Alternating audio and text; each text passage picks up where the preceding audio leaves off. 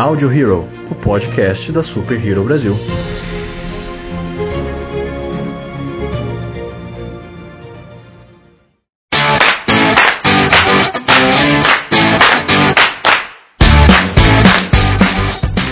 Olá, senhoras e senhores de todo o multiverso, sejam bem-vindos a mais um Audio Hero, o podcast da Super Hero Brasil. Eu sou o Luan Pierucci. Sou Hansley Neves. Eu sou Marcos Pinheiro. Sou Jaqueline Calisto. Eu sou o Arthur. E hoje estamos juntos aqui para poder falar um pouco sobre a mitologia uh, do famosíssimo League of Legends e todas as tretas que ocorrem em Runeterra. Uh, hoje nós temos aqui um convidado especialíssimo, o Alessios do canal Universo Lúdico. Se apresente, por favor. Opa! Fala, meu amigo Super Hero. Aqui é o Alessios e você está no Audio Hero, o podcast do Super Hero Brasil. Opa! Opa. Bom, meus amigos, como vocês já, já ouviram, então, nós estamos aqui hoje para poder falar sobre a mitologia. Então você pode esquecer o seu bronze hoje, você não vai passar raiva, tá?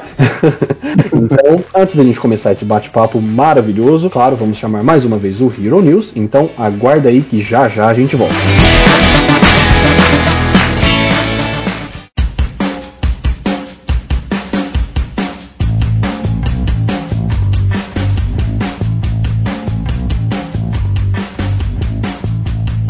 Bom dia, Boa tarde.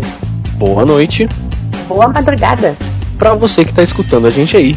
Sejam bem-vindos a mais um Hero News, o bloco de leitura de notícias do nosso podcast, o Audio Hero. Bom, nós vamos abrir esse Hero News com as notícias do mundo dos games. O evento Evo Online de 2020 foi cancelado. Acabou de acontecer essa semana porque o presidente do evento, Joey Mr. Wizard, foi demitido após denúncias muito graves sobre assédio e pedofilia. Caramba, bem pesado, cara, porque assim, a gente já tá vivendo uma, um ambiente que todos os eventos importantes estão sendo ou cancelados ou adiados e ainda um evento dessa magnitude é cancelado e não por causa do coronavírus, né? Foi uma, coisa, uma outra coisa tão pesada quanto, que saco. Exatamente. E ainda que é, o próprio evento, né, a organização do evento tenha se manifestado dizendo que demitiu o Joey e ele será substituído, mas preferiu cancelar o evento de, de toda forma. Quando a polêmica surgiu, várias é, empresas decidiram não participar do evento, começaram a, a, a sair, então foi optou-se pelo cancelamento para não causar uma maior repercussão negativa, né? Até porque várias empresas começaram a se manifestar dizendo que não participariam do evento, até por isso que foi a demissão e o cancelamento em sequência. É, e, e são acusações que vêm dos anos 90, que aparentemente o Joey abusava de menores de idade em um fliperama na Califórnia, já naquela época. É, infelizmente por conta do- das atitudes horríveis de uma pessoa, o evento acaba sofrendo, né? Acaba ficando uma imagem bem manchada com o nome do evento, tudo. Então, infelizmente, eu acho que foi realmente a melhor escolha ter cancelado pelo menos essa edição. Sim, sim. E, bom, com o afastamento dele, e acreditamos que provavelmente algum tipo de investigação e punição, o evento ano que vem volta com um novo fôlego, com uma nova cara, com certeza, e sem polêmicas. É isso aí, vamos torcer. Bom, e para o Potterhead tem uma notícia bem legal. Parece que no ano que vem a saga Harry Potter pode ganhar um jogo. Boa! Pois é, o site Bloomberg eh, comentou, e parece que é mais do que uma especulação, que um estúdio de propriedade da Warner Bros. estaria desenvolvendo um game. E nesse game, o jogador vai poder criar um bruxo e explorar Hogwarts e os arredores todos. E provavelmente, né, devem ter alguma coisa bem relacionada ao universo Harry Potter, mas não tem informações porque não tem um comunicado oficial por enquanto. É, isso é verdade. O que nos resta é realmente aguardar mais informações nos próximos meses, né? Caso realmente seja lançado o game ano que vem, até pelo menos no final do ano, talvez em gente já tem alguma, algum comunicado oficial da Warner, alguma coisa assim, ou pelo menos algum material, né, de, de divulgação do game. E é muito bacana, cara, ver a saga Harry Potter voltando pro mundo dos games, porque eu lembro quando eu jogava no PlayStation 2, cara. Eu É, gosto bastante de Harry Potter e jogar esse universo é muito bacana. Inclusive, a previsão é que saia pro Play 5 e para Xbox Series X. Então, vamos ver aí se rola um pronunciamento oficial nos próximos meses, até possivelmente no evento da Warner DC em agosto. Exatamente. Bom, como nós falamos, vamos esperar por mais notícias. Qualquer coisa que sair, a gente traz pra vocês aqui. Isso aí. Bom, e agora falando um pouquinho do mundo das séries, uma ótima notícia para os fãs de games: Fallout vai ganhar uma série de TV no Amazon Prime Video. Oh, maravilha, palmas. Aê. Assim, a série ela vai ser produzida pelo Jonathan Nolan e pela Lisa Joy, que são os criadores de Westworld, que é maravilhoso também. Ah, infelizmente a série ainda não tem previsão de estreia no, no serviço de streaming, mas a gente já pode ficar muito ansioso porque quem jogou e quem conhece o universo de Fallout sabe o quão rico e assim cheio de possibilidades é essa história. Então eu joguei, eu joguei desde o Fallout 3, né, que foi quando realmente a Bethesda colocou as mãos no título e eu gosto muito. Então, nossa, eu fiquei muito ansioso. Com pouquinha informação já tô ansioso. E os games eh, dos últimos anos, eh, eu diria que principalmente dos últimos dois, três anos, tem tido uma riqueza tão grande de histórias e de detalhes que é perfeitamente cabível criar uma série em cima disso. Totalmente. E assim, o universo de Fallout é muito bacana porque o, game ele se passa no futuro, né? Mas toda a ambientação dele é dos anos 40, anos 50. Então é, é muito bacana. Um mundo pós-apocalíptico dos anos 40 e 50, só que no futuro. Então, enfim, com monstros e mutantes, enfim, é muito bacana. Então não vai, vai faltar. série. De jeito nenhum. Vai ser uma série muito bacana. Eu tô realmente bem ansioso pra ver.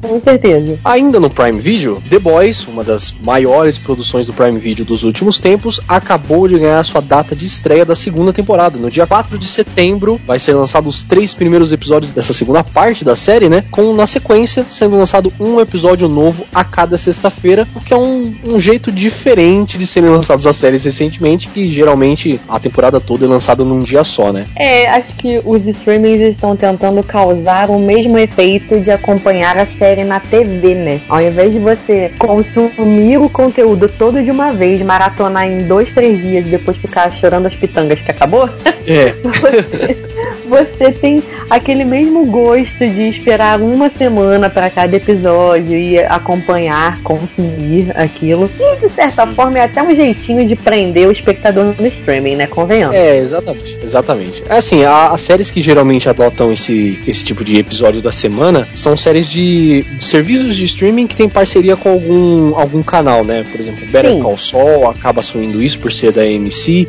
a Snowpiercer, que é uma série nova que tá na Netflix também, também adota esse estilo por ser uma série da TNT. Então, uma Sim. série exclusiva de streaming adotando esse estilo é realmente algo novo. Então, vamos ver se outras produções, até mesmo do Amazon, vão assumir a mesma forma. Sim, acredito que é uma tendência, mas vamos esperar. Exatamente. Eu tô muito ansioso pra segunda temporada de The Boys, porque, né, quem assistiu sabe o quanto a série é incrível e maluca. Então, a segunda temporada promete.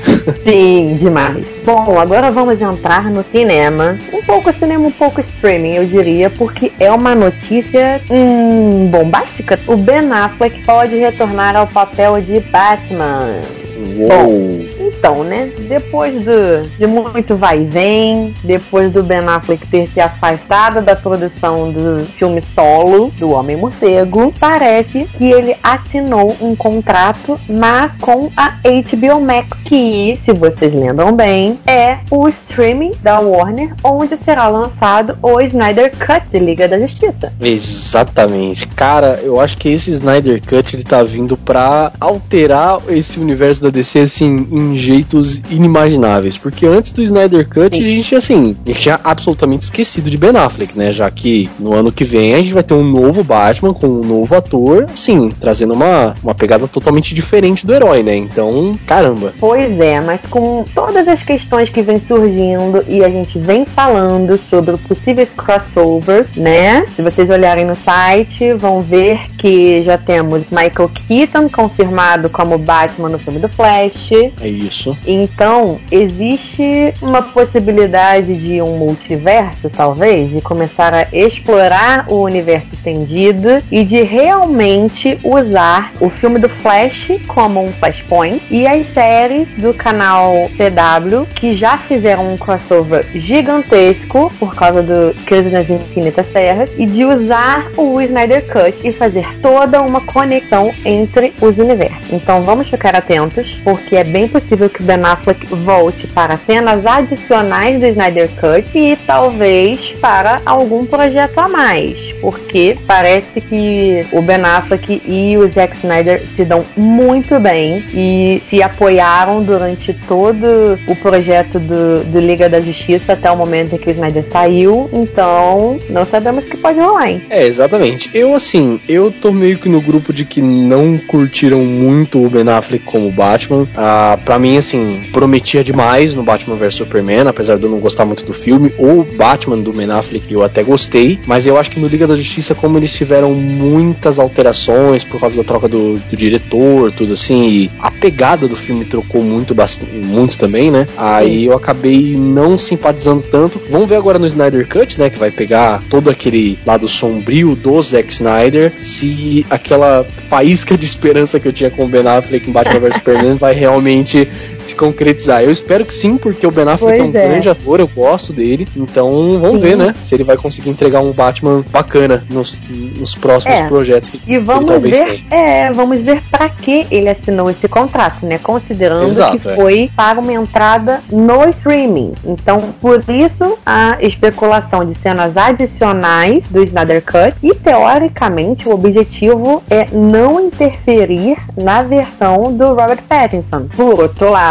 se ele assinou um contrato, não vai ser só para cenas adicionais. Vai rolar alguma coisa. Exatamente. Basta realmente a gente aguardar por mais informações, que claro, se houver alguma notícia super bombástica, a gente traz para vocês aqui também. Bom, continuando no mundo dos cinemas, a Margot Robbie, nossa Arlequina recente, ela vai protagonizar o novo filme do Piratas do Caribe. Ah, de acordo com informações, o filme ele ainda não tem título oficial, nem mesmo data de previsão de estreia, mas ele vai se tratar de um spin-off da série principal do Piratas do Caribe. Mas ainda assim, ele não é o remake que já foi confirmado pela Disney no começo do ano. Esse é um projeto totalmente diferente que, né, como a gente não tem muitas informações, a gente não sabe nem ainda o que pode se tratar essa história. O que já tem confirmado é que o roteiro vai ser escrito pela Christina Hodson, que é a roteirista do filme da Aves de Rapina e do Bumblebee, ou seja, ela já tem uma relação com a Margot Robbie aí no filme mais recente dela. Então, é isso aí, uma atriz de muito peso entrando na saga do Piratas do Caribe, né? Sim, e bom, e uns rumores bem, bem rumores mesmo.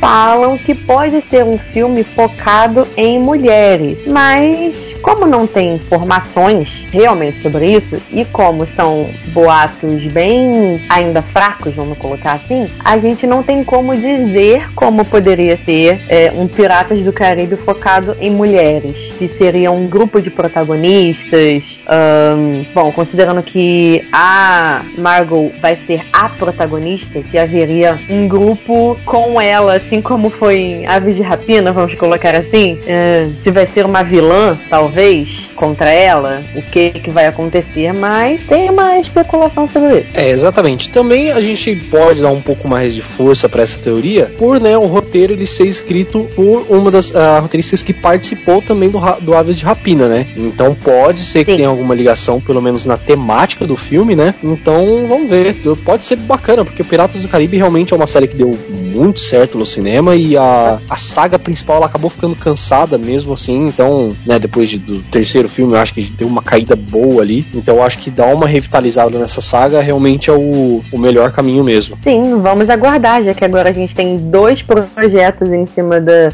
da mesma franquia, vamos ver o que, que vai rolar aí. É isso aí. Bom, é, como não só de alegrias vive o mundo do entretenimento, infelizmente a gente tem que dar mais uma notícia triste. Na última semana, o cineasta Kelly Absery faleceu é, após perder a batalha contra um câncer aos 60 anos. E apesar de nem todos conhecerem pelo nome, ele esteve em grandes projetos importantíssimos e ele foi diretor de Shrek 2 2. Aliás, para quem não sabe, ele também dirigiu a animação Spirit, o Cortel Indomável, que rendeu uma indicação ao Oscar. E isso é que o levou a dirigir a sequência do Shrek. Fora que Olha ele só. trabalhava, ele trabalhava na Disney desde os anos 80, então ele tem um extenso currículo de criação, direção e roteiro de várias animações da empresa, incluindo Pequena Sereia, A Bela Fera, Toy Story e até Madagascar 2. Caramba, meu, é assim, que nem você falou, ele tem um extenso currículo, né, na Disney, mas ele tem uma extensa história, acho que na, na infância e adolescência de todo mundo também, né? Quem, assim, não se deliciava assistindo Toy Story, os desenhos da Disney, assim, então eu fiquei bem chocado, sabe, que eu conhecia mais ele como diretor do Shrek 2, mas aí eu fui ver realmente os outros projetos que o cara participou e realmente vai fazer falta, sabe? É um talento, assim, que vai fazer muita falta nesse ramo. Com certeza. Na verdade, se você for olhar a história dele, só tem sucesso. Sim. Era uma pessoa realmente que é, é, ele participou de equipes e produções muito importantes da Disney, de muito peso e que tiveram uma enorme repercussão, além de indicações de prêmios e premiações. Em produções é, até bem diferentes entre si, porque ainda que ele tenha participado da criação de alguns clássicos, ele também esteve na equipe de Frozen, de O Estranho Mundo de Jack, de Detona Ralph. E o último filme dele foi Ugly Dolls, do ano passado. Né? Ele fez coisas em várias vertentes, então o trabalho dele atravessou gerações e ainda vai atravessar, porque certamente ainda vai ter muita gente para lembrar do trabalho dele. Ah, isso sem dúvida, né? E assim, ele foi o diretor do Shrek 2, né? O Shrek 2, assim, particularmente é o meu favorito. Eu gosto demais desse filme. Eu ainda reforço que a gente precisa realmente de um podcast só de Shrek, porque vai render Nós muito faremos sabe? só um Sim. podcast de Shrek. Por favor. E assim, você pega esse filme, por exemplo, como um exemplo maior, assim, cara, pra você ver a genialidade e o talento que ele tinha, sabe? O Shrek todo, assim, toda a, a saga é simplesmente incrível mesmo. É mais um- uma alma muito talentosa que, que deixa a gente. Sim, a indústria está sofrendo grandes perdas esse ano e ainda que sejam pessoas ao mesmo tempo ativas há muito, há muito tempo, elas estavam na ativa, estavam trabalhando essas pessoas todas que a indústria perdeu esse ano e não foram poucas, infelizmente. A gente já noticiou algumas outras eh, eh, perdas da- do entretenimento tristes, tanto quanto essa, e como todos a gente vai lamentar e curtir o trabalho que ficou como legado. É, isso é o melhor de tudo, né? Porque a gente ainda tem todas as obras, todos os trabalhos que, que eles fizeram parte realmente pra gente poder relembrar, né? Uma grande homenagem e um grande legado que eles deixam aí pra, pra todo mundo. E eu tenho absoluta certeza que o nome dele vai ser lembrado por muitos e muitos anos. Certamente. Bom, e assim que nós finalizamos também mais um Hero News, eu espero que vocês tenham gostado. Se vocês quiserem conferir essas e outras notícias, acessem o nosso site www.superherobrasil.com.br. Deem uma conferida também nas nossas redes sociais, arroba Brasil, tanto no Facebook quanto no Instagram. E é isso aí, gente. Continuem também ouvindo o nosso podcast toda semana no Spotify, o Audio Hero, sempre baseado, claro, em puro achismo e teoria da conspiração. E é isso aí, gente. Continuem com mais um podcast hoje sobre o universo maravilhoso de League of Legends, com um convidado especial, óbvio, o Alessius, do canal Universo Lúdico. É isso aí, gente. Até semana que vem.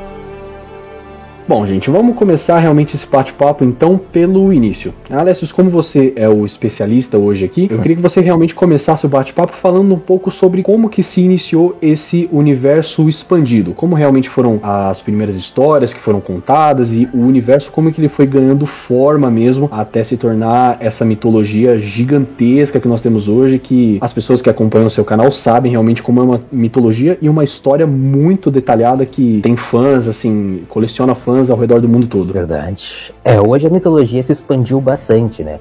O ano que começou essa nova mitologia de como ela é hoje é mais ou menos 2014, acredito eu. Uh, mas antigamente existia uma outra lore, uma outra história. Ah, lore, acho que já tem que começar definindo isso aqui, né? A gente fala bastante lore ao invés de falar história, ao invés de falar mitologia. É mais por um cacuete mesmo, acho, das pessoas.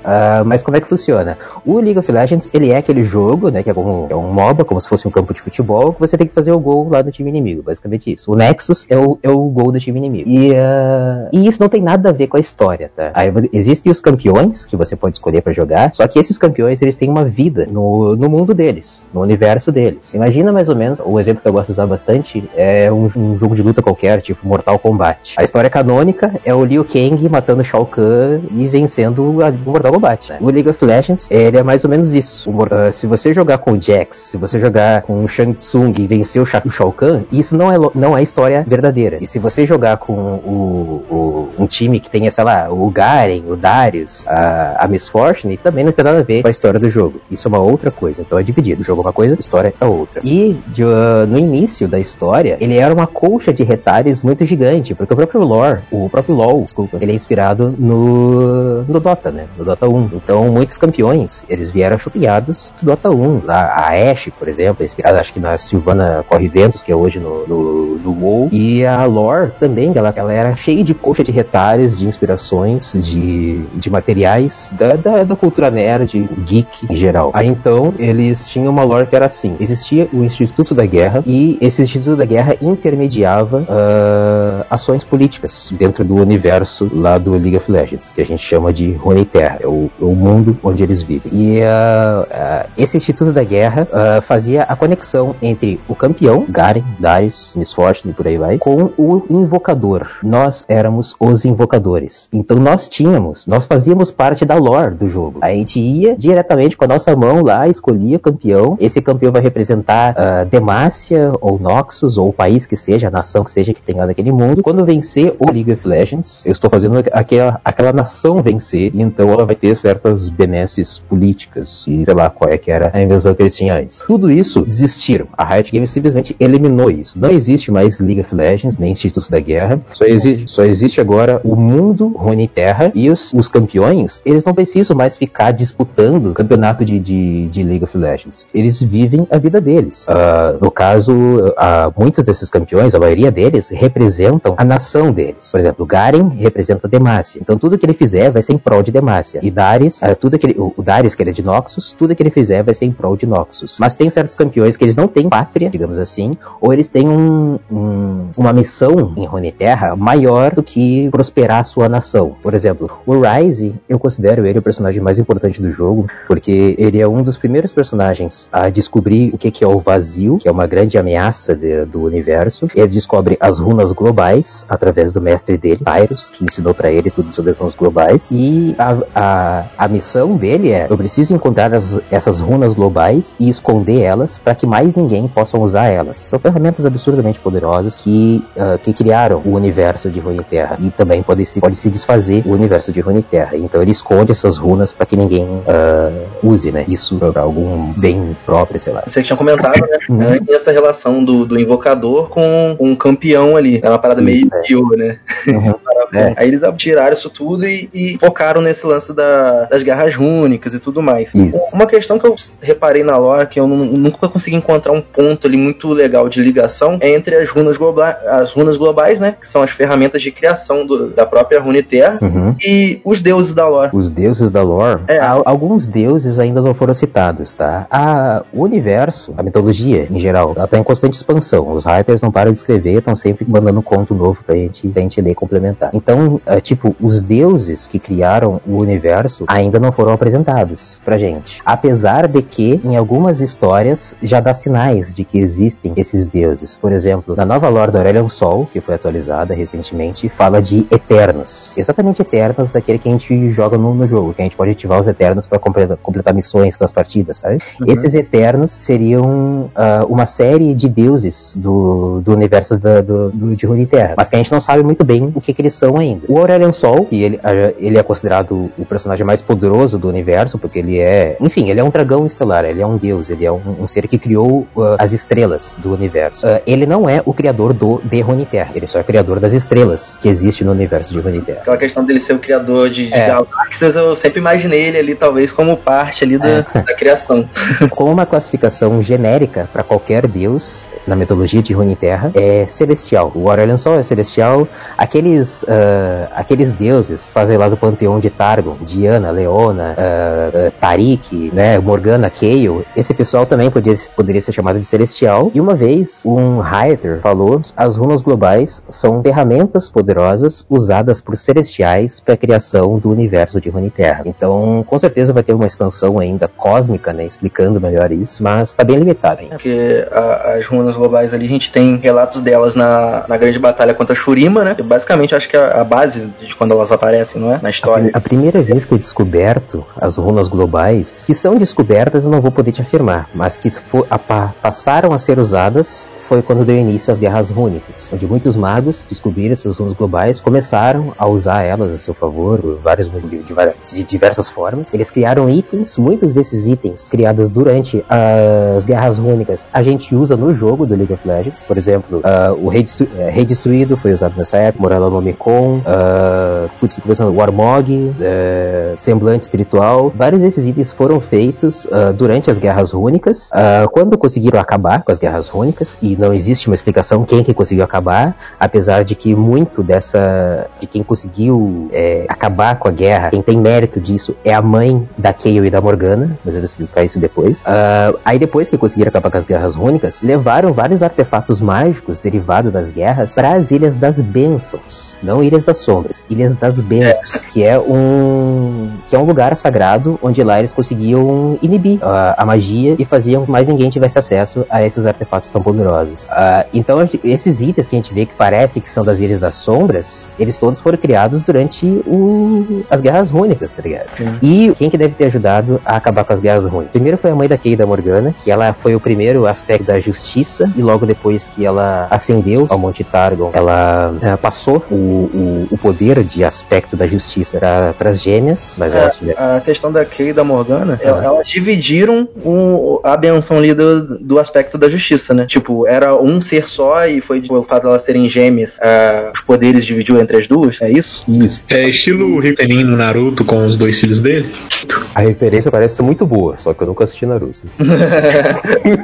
eu assisti, é, é, parece ser, com os filhos da Kaguya. Na é, verdade, é os filhos da Kaguya, né? Uhum. É, basicamente isso daí, né? Porque gêmeas e ambas são é. aspecto da justiça. É, Por mais que a justiça da Kayle seja mais uma olho por olho, dente por dente, né?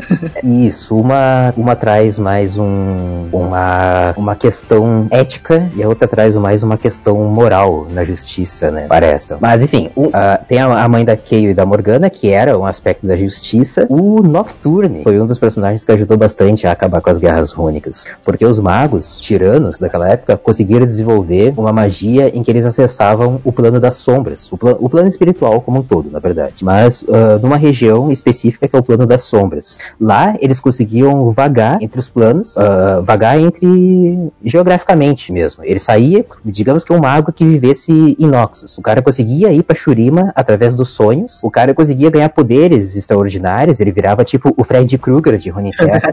e lá ele fazia pesadelo com as pessoas, matava um rei, matava outro mago nos sonhos e daí a pessoa não acordava mais, só pela borda. Caraca. É mais ou menos essa ideia. Pois o Nocturne nasceu disso. E o Nocturne começou a atacar todo e qualquer mago que ia para esse plano das sombras. E uh, então os magos, eles começaram ou a morrer ou a ficar com medo de entrar nesse plano e pararam de entrar no plano. Então uma boa parte das guerras terminaram justamente por causa que ele dominou esse, esse plano das sombras. Original, né?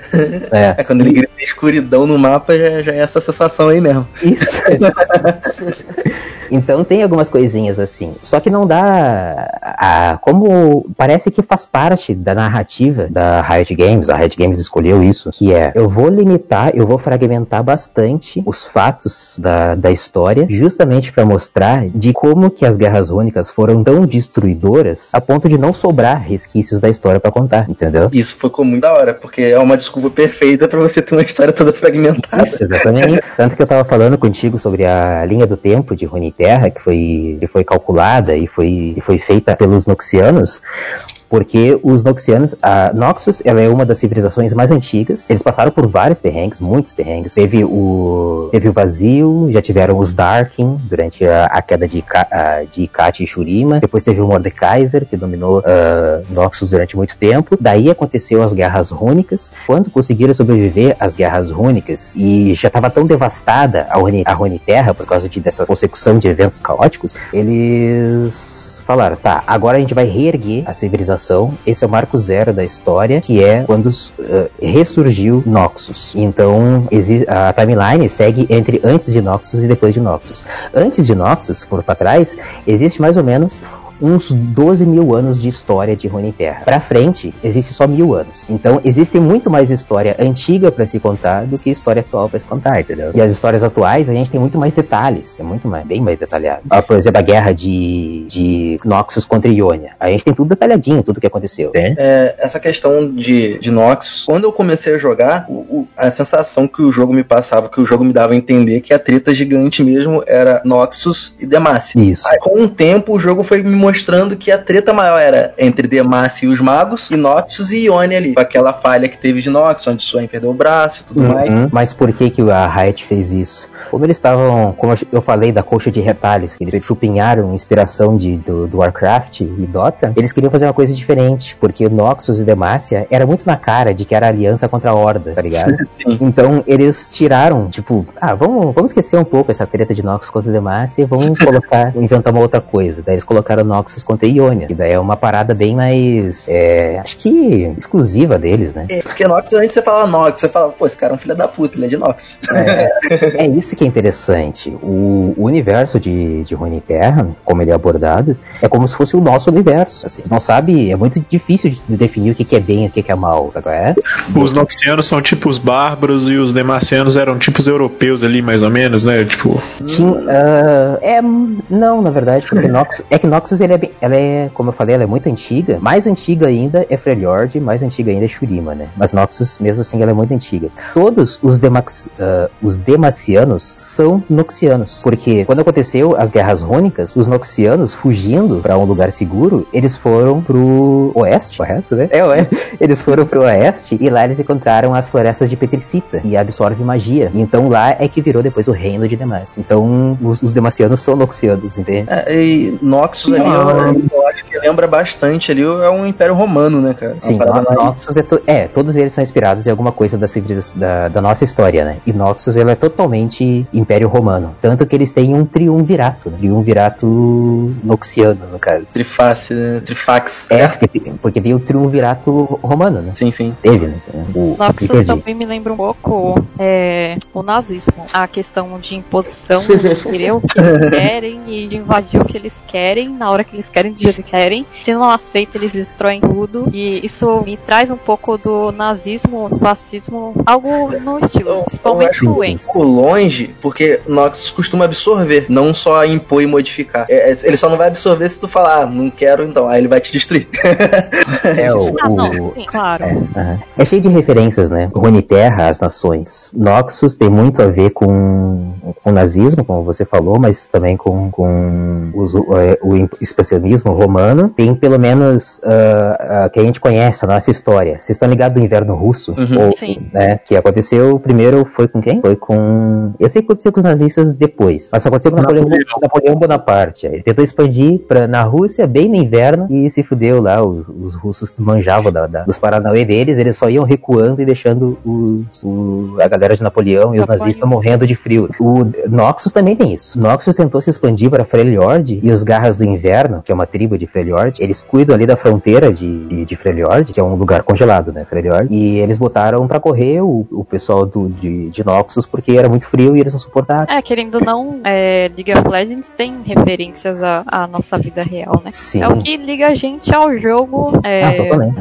cria uma E- ligação mais forte ao, conosco ao jogo. É, e se colocar na parte de indivíduo, existem muitos personagens que a gente se apega pelo pela personalidade do personagem, né? Cara, personalidade, um, um personagem que eu não gostava depois do Rework se tornou um dos meus favoritos é o Swain. Nossa, o Swain é muito bom. A lore do Swain eu acho da hora, a questão É, do, do braço demoníaco e tudo mais. E, e como que ele instaurou um, um certo tipo de democracia ali na liderança de, de Nox. Por causa que é, é uma história bem complicada essa, e bem longa, porque envolve inclusive cabala, né? Envolve situação de, de sociedade secreta manipulando as coisas.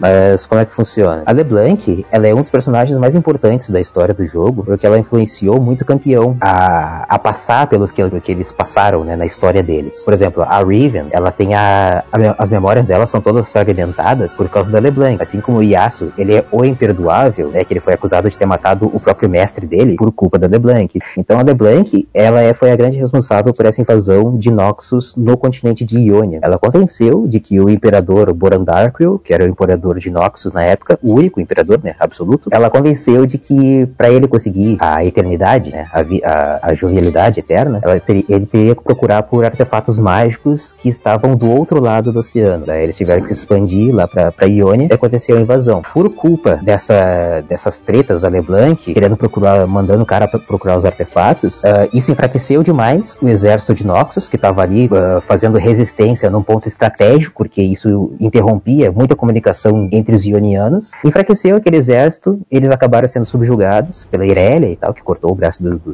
E daí o Swain, ele foi deposto do exército, inclusive. Só que como ele era um aristocrata, a família dele era muito rica ele não, não, não sofreu nenhuma outra punição mais grave. É aí que ele descobre o demônio, no fundo do Bastião Imortal. O Bastião Imortal é uma fortaleza que é a capital de Noxus hoje. Ele foi no fundo dessa fortaleza e encontrou um demônio lá e negociou com esse demônio. Então o braço demoníaco dele é por causa disso. Aí ele volta com a ajuda do Draven, porque o Darius na época não tava com eles lá. O Darius estava fazendo essa treta em Freljord que eu falei pra vocês. Eles perderam. Ah, ele conseguiu matar o Boron junto com o Draven e mais uma galera. Tomaram conta, ocuparam o- a capital noxiana e o Swain instaurou que seria um triunvirato, que seriam três tiranos e não só um, porque daí não vai fazer a cagada que foi a expansão de Noxus em Ionia. Quando o Darius voltou da, da guerra, derrotado, ele ganhou um, um desses lugares no triunvirato. Então é o Swain, o Darius e existe uma terceira figura, que é o Sem Rosto, que entrou nesse triunvirato, não se sabe como, é uma é, é misterioso isso, não, não, não foi explicado na história ainda. É, no caso ali, a LeBlanc ainda não é muito claro o objetivo dela gerando todos esses problemas, né, cara? Se ela tem alguma relação ali com o vazio, se ela tem Não, é. com os demônios que estão surgindo agora, ou até mesmo com deuses, né? É, tem o. A LeBlanc, ela não, a gente não sabe, né? Ela e o, o pessoal de Targon lá, os deuses do Monte Targon. E eles têm a, eles fazem as coisas que eles fazem, eles têm as motivações deles, mas pra gente, a gente, a gente não sabe ainda. Quem tem uma motivação bem consolidada, a gente sabe o que, que ela quer, é a Alessandra, por exemplo. A Alessandra, ela fazia. Ela tinha mais duas irmãs, né? As três, eram as três irmãs. Elas dominaram Freljord durante um período no passado. A Alessandra, ela tinha sido cegada pelo Volibear e eh, depois disso, ela a partir disso, ela conseguiu se comunicar com o vazio, se manifestou nela em sonhos. E daí veio os observadores, conversaram com ela, passaram para ela poderes para eles, deles, né? Transformaram eh, elas, as três irmãs e vários e um grupo, um círculo de amizades delas, transformaram em glacinatas, que é uma raça especial, consegue ah, eh, criar gelo verdadeiro. Gelo verdadeiro é, imagina Adamantium, sabe? Isso é gelo verdadeiro. sabe? E, e depois disso, eles pensaram, vamos trair os observadores. E no que planejaram, as três irmãs planejaram trair os observadores, Alessandra decidiu trair todos. Trair as duas irmãs e mais os observadores. Então ela enterrou todo mundo em gelo verdadeiro. O pessoal, o pessoal lá tá congelado, os observadores. As irmãs morreram, porém a alma delas reencarna hoje. Então uma das irmãs é a Ashe hoje e, uma- e a outra é a Sejuani. E a Alessandra, ela modificou toda a história de Freljord. Não existe, ah, pelos, pelas pessoas que, que, que vivem em Freljord, não existe observadores mais. Só existe a Alessandra, que ela, que ela salvou o, o ruim e terra dos observadores, entende? Ela é uma, como se fosse uma heroína. E daí agora tem esse retorno dos observadores, a Alessandra não quer esse retorno, ela quer conseguir manter eles presos lá no fundo do, do Holding Abyss, né? Que é o Aran. No caso ali, os observadores, qual que seria a relação deles com o vazio? Os observadores são os mestres do vazio. Eles que controlam o vazio e enviam é, criaturas do vazio, como Kha'Zix, Shogat, né, pro, pra Runeterra.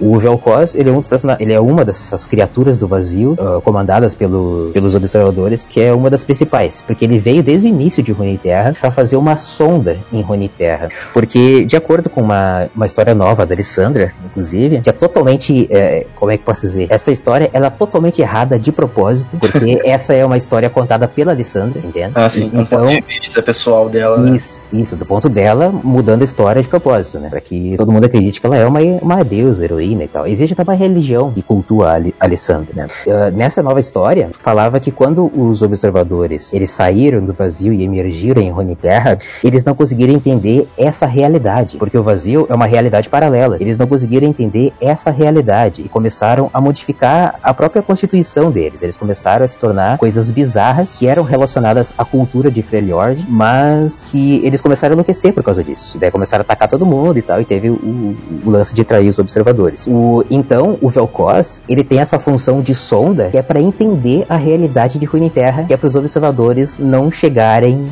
e, e ficarem loucos aqui, entendeu? Entendi. É que ele é o único ali que tem uma aparência mais próxima do, dos observadores, né? Ele, o Isso, é. O, o Vel'Koz, ele é como se fosse uma versão miniatura dos observadores. Todos os observadores é pra ser essas criaturas com um olhão e tentáculos e tal. Porque as outras criaturas do vazio é uma parada meio que, por mais que todos eles ali tenham suas falas, um pouco mais irracional, né? Eles não, não tipo, a bem, mal, ou um lado de guerra ou outro. Eles só é o vazio e consumindo tudo. Era por isso que eu tinha essa dúvida sobre os observadores. Basicamente. Mas os observadores, a minha a, o meu, meu palpite, né, é de que os observadores estão atrás das runas globais que o Rise está escondendo, para que eles possam ou manipular essa realidade, ou destruir ela, fazer alguma coisa. Né? Um, um, outro ponto também, cara, que acaba que o jogo aborda, por mais que não de forma direta, né? Numa era anterior, Isso. a gente conseguiu falar de uma, de uma realidade das sombras, que é da onde vem o Nocturne e provavelmente os poderes do Zed. Uhum. É, a gente já falou do vazio, então, tipo, são várias realidades meio que sobrepostas ali uma com a outra interligadas, né? É, existe, vamos dizer,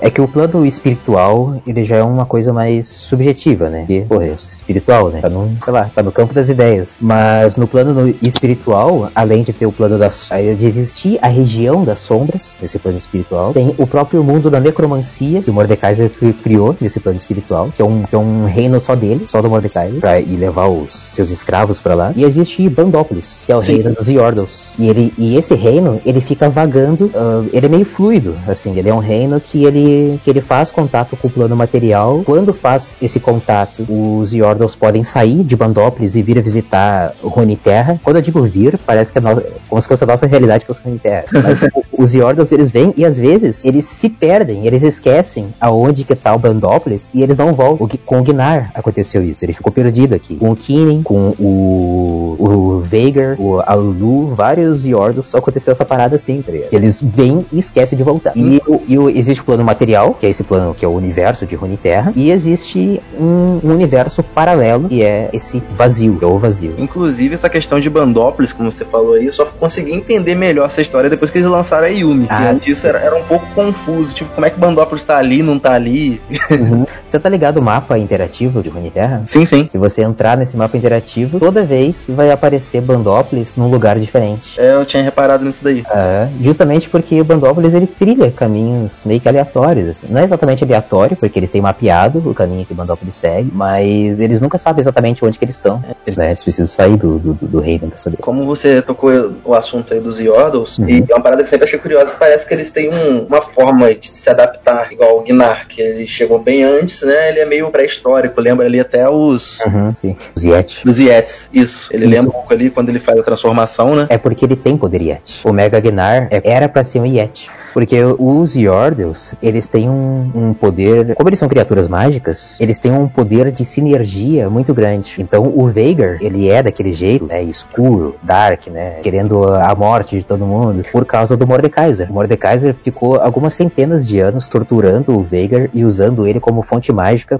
para os fins do Mordekaiser. Então o Veigar, ele meio que entra em sinergia, em sintonia com o Mordekaiser e ficou daquele jeito. Inclusive, uh, sobrou uma luva da ossada do, do Mordekaiser E uma das luvas é a do Veigar, entendeu? O Veigar tá usando ali. O Gnar, no caso, foi a, essa batalha que eu falei dos, dos observadores que foram soterrados no vazio. A Alessandra conseguiu ajuda do, de vários Yeti. Os Yeti não são criaturas uh, selvagens, eles eram criaturas mágicas e inteligentes. Então, através do poder mágico deles, é que eles conseguiram, como é que pode dizer, reforçar o gelo verdadeiro que a Alessandra uh, tá segurando lá os observadores, né? Então eles têm, eles criaram uns pilares mágicos lá que reforçam esse esse gelo verdadeiro que tá no fundo do Abyss e os observadores não conseguem sair. E então durante essa guerra, o Gnar, ele ele fez parte, ele participou e ele tentou, como é que posso dizer, ah, eu quero ficar grandão igual a esses esses outros bichos grandão aí, tá ligado? da hora, cara. Uhum.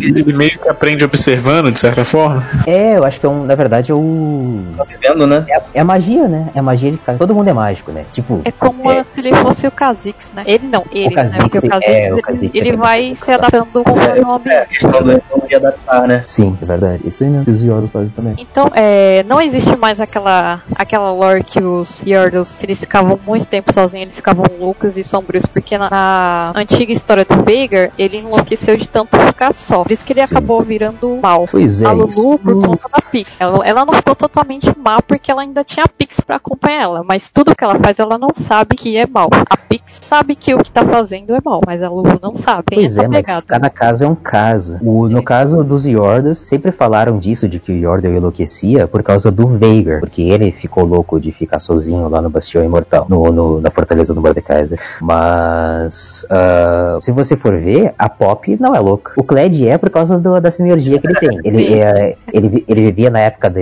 nas épocas mais bárbaras de Noxus, em que todo mundo tinha era daquele jeito, que é o Kled, então é só a sinergia dele. É, é a mesma coisa da Pop, por que que ela é altiva daqui? O Mordekaiser, ele era um necromante, né? Ele já era um necromante e o Veigar entrou em, em harmonia com o cara, assim, e, e ficou e virou necromante também? Estavam sendo usados só pra isso também, né, cara? Ficou. Sim, eles eram usados só por, um, por esse motivo. E o- os objetivos do Mordekaiser com, com isso? Tipo, porque a, a lá do Mordekaiser é um pouco bagunçada, ainda mais depois do Rework. Uhum. É, as motivações dele foi- sempre foram meio vagas pra mim. O Mordekaiser é um campeão que nunca fez muito sentido ali do porquê. O Mordekaiser, ele é de um tempo bem antigo, tá? Eu digo, como é que posso explicar? A versão humana do Mordekaiser é de um tempo bem antigo de Freljord. Ele acreditava em alguns deuses que ou não existiam ou não deram a atenção que ele acreditava que ele ia ter. E daí, quando ele morreu e ele chegou no lugar onde não estavam lá os deuses para receber ele, ele ficou tão enraivecido que ele começou a, a- a o espírito dele começou a andar pelo, pelo reino dos espíritos ah, e com o passar do tempo ele começou a prestar atenção num sussurro se ecoava por todo o reino espiritual e ele conseguiu descobrir aquela linguagem e ele, e ele desenvolveu a necromancia. A partir dessa necromancia ele conseguiu fazer comunicação com, com noxianos numa época bem antiga e daí os noxianos fizeram um ritual para que ele pudesse voltar. Do que ele voltou, ele voltou direto como Mordekaiser, de, ah, como aquela, aquele ser que é só esqueleto, né? Ele é o esqueleto com uma alma presa dentro. Ele é o- uma armadura, na verdade, com uma alma presa dentro. né? E daí ele vo- voltou com o Mordekaiser, o necromante, tá ligado? Ele, ele ah, começou a escravizar todas as almas, inclusive o pessoal que ajudou ele no ritual a, a- a trazer ele pra Runeterra. Ele começou a escravizar todo mundo, ah, e como era Noxus, ele, ele tomou conta de toda Noxus. Quem fazia parte desse círculo, de um, de um círculo de amizades, de um círculo de serventes hum, poderosos do Mordekaiser, era a LeBlanc. A LeBlanc fez uma armadilha contra o Mordekaiser, ele conseguiu tirar a- o poder de, de imortalidade dele, e daí quando conseguiram matar ele, ele já tinha criado um, um reino espiritual só dele. E daí ah, todas as almas que ele matava aqui em Runeterra, ele já mandava direto para esse reino espiritual. Então quando, então quando ele foi morto, ele só foi lá reinar no reino, no reino dele, entende? E agora ele, ah, hoje em dia, né, nos tempos atuais, ele tá tecnicamente morto, porque é só o espírito dele que tá nesse, nesse reino, e só que ele tá formando o exército para voltar. Não sei como que ele vai voltar, mas ele vai voltar, entende? Essa é mais uma das batalhas que vai acontecer futuramente. Além da Guerra do Vazio, além da revanche de Noxus contra Ionia, além de, sei lá, do, do, do É Silas querendo derrubar, tem mais, tem mais isso do Mordekaiser voltar. Cara, disso tudo, eu acho que eu mais tô ansioso pra ver essa questão do Silas contra o Demacia, cara. Silas contra Demacia, né? Acho da hora, velho.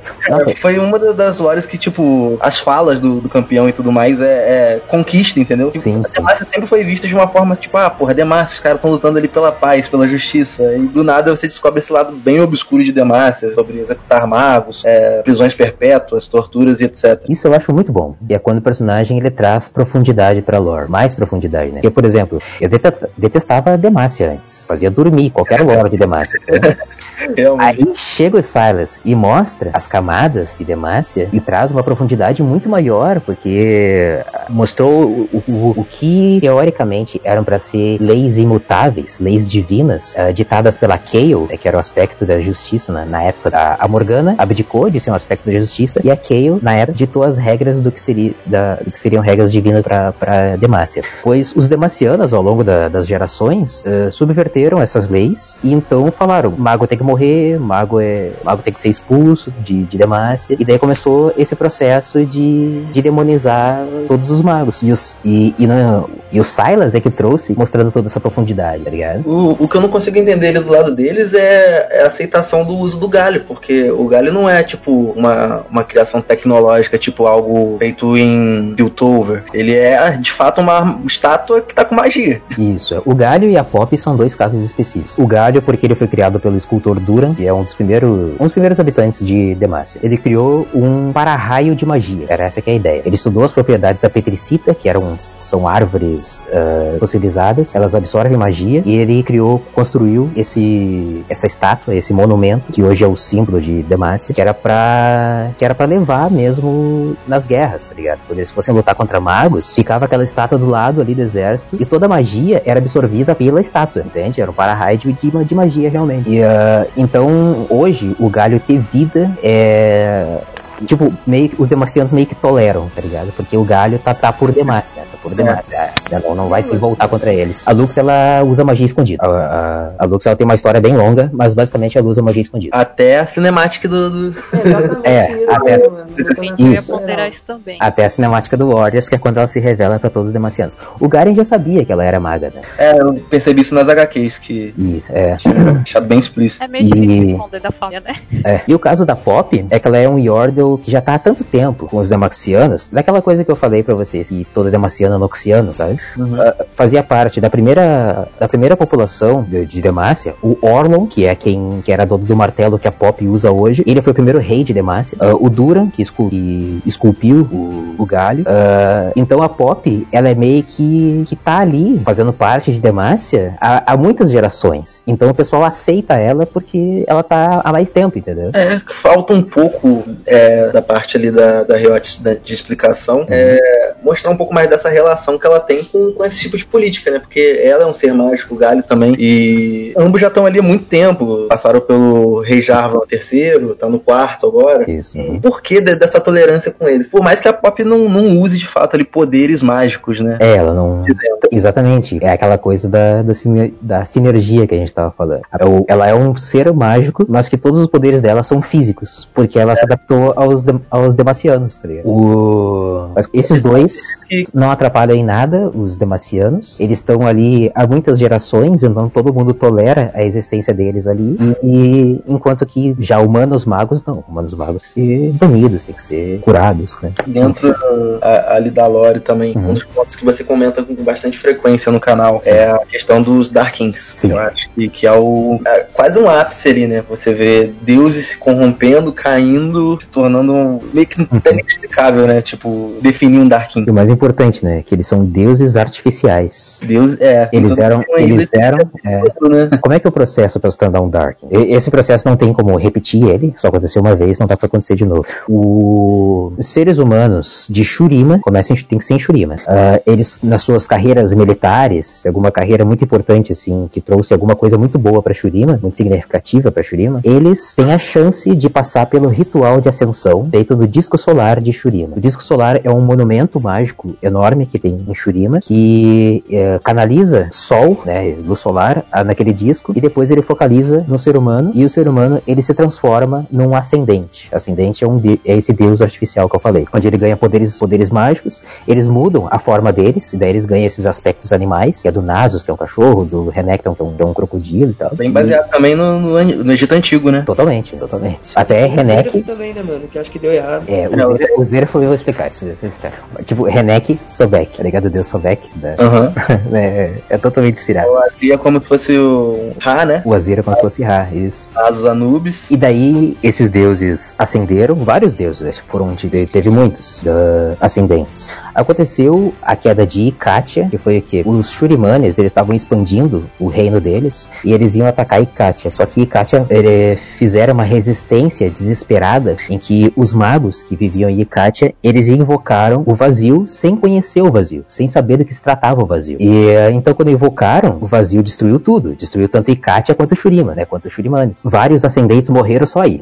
Uh, mas uh, durante algumas centenas de anos continuou essa guerra contra o vazio e Katia foi totalmente destruída. Uh, os, os, ascendentes que, que sobreviveram, né, retrocedeu o vazio, eles foram corrompidos mentalmente, né? Tipo, eles enlouqueceram pela guerra, eles enlouqueceram, portanto, por, pela batalha contra o vazio. A partir disso, eles modificaram a si mesmos, eles corromperam os próprios corpos e daí de criaturas animalescas, deuses animais, eles eh, desenvolveram desenvolveram o que é chamado hoje de hemomancia, né, manipulação de sangue, mas na verdade é manipulação da carne como um todo, e daí eles viraram essas criaturas vermelhas que, tipo, é uma mistura de carne com metal, né? Se você for ver o que, que é um, um Dark, eles têm chifres de metal, eles têm, sei lá, um, uma armadura de metal, mas o vermelho ali é carne, né? Uma coisa Pensava assim. que essa parte deles mais metal era relacionado à, à, forma como foram aprisionados. Não, porque isso é depois, o processo é. de ser aprisionados. É, então eles... já tinham aquela é. parede ali mesmo sem, sem antes de necessidade necessidade de um hospedeiro e tudo mais. Isso, é. Os ascendentes viraram Darkin. Só que Darkin, esse termo Darkin, ele era usado pelos, pelos humanos escravizados por eles. Porque eles se chamavam de Sol Natos. Os, os que sobreviveram ao, ao, vazio eram os nascidos do Sol, Sol Natos. Uh, até que, como já estava muito. Era uma tirania muito forte que eles estavam fazendo em Runeterra, uh, o aspecto. Uh, os aspectos do Monte Targon, no geral, eles conseguiram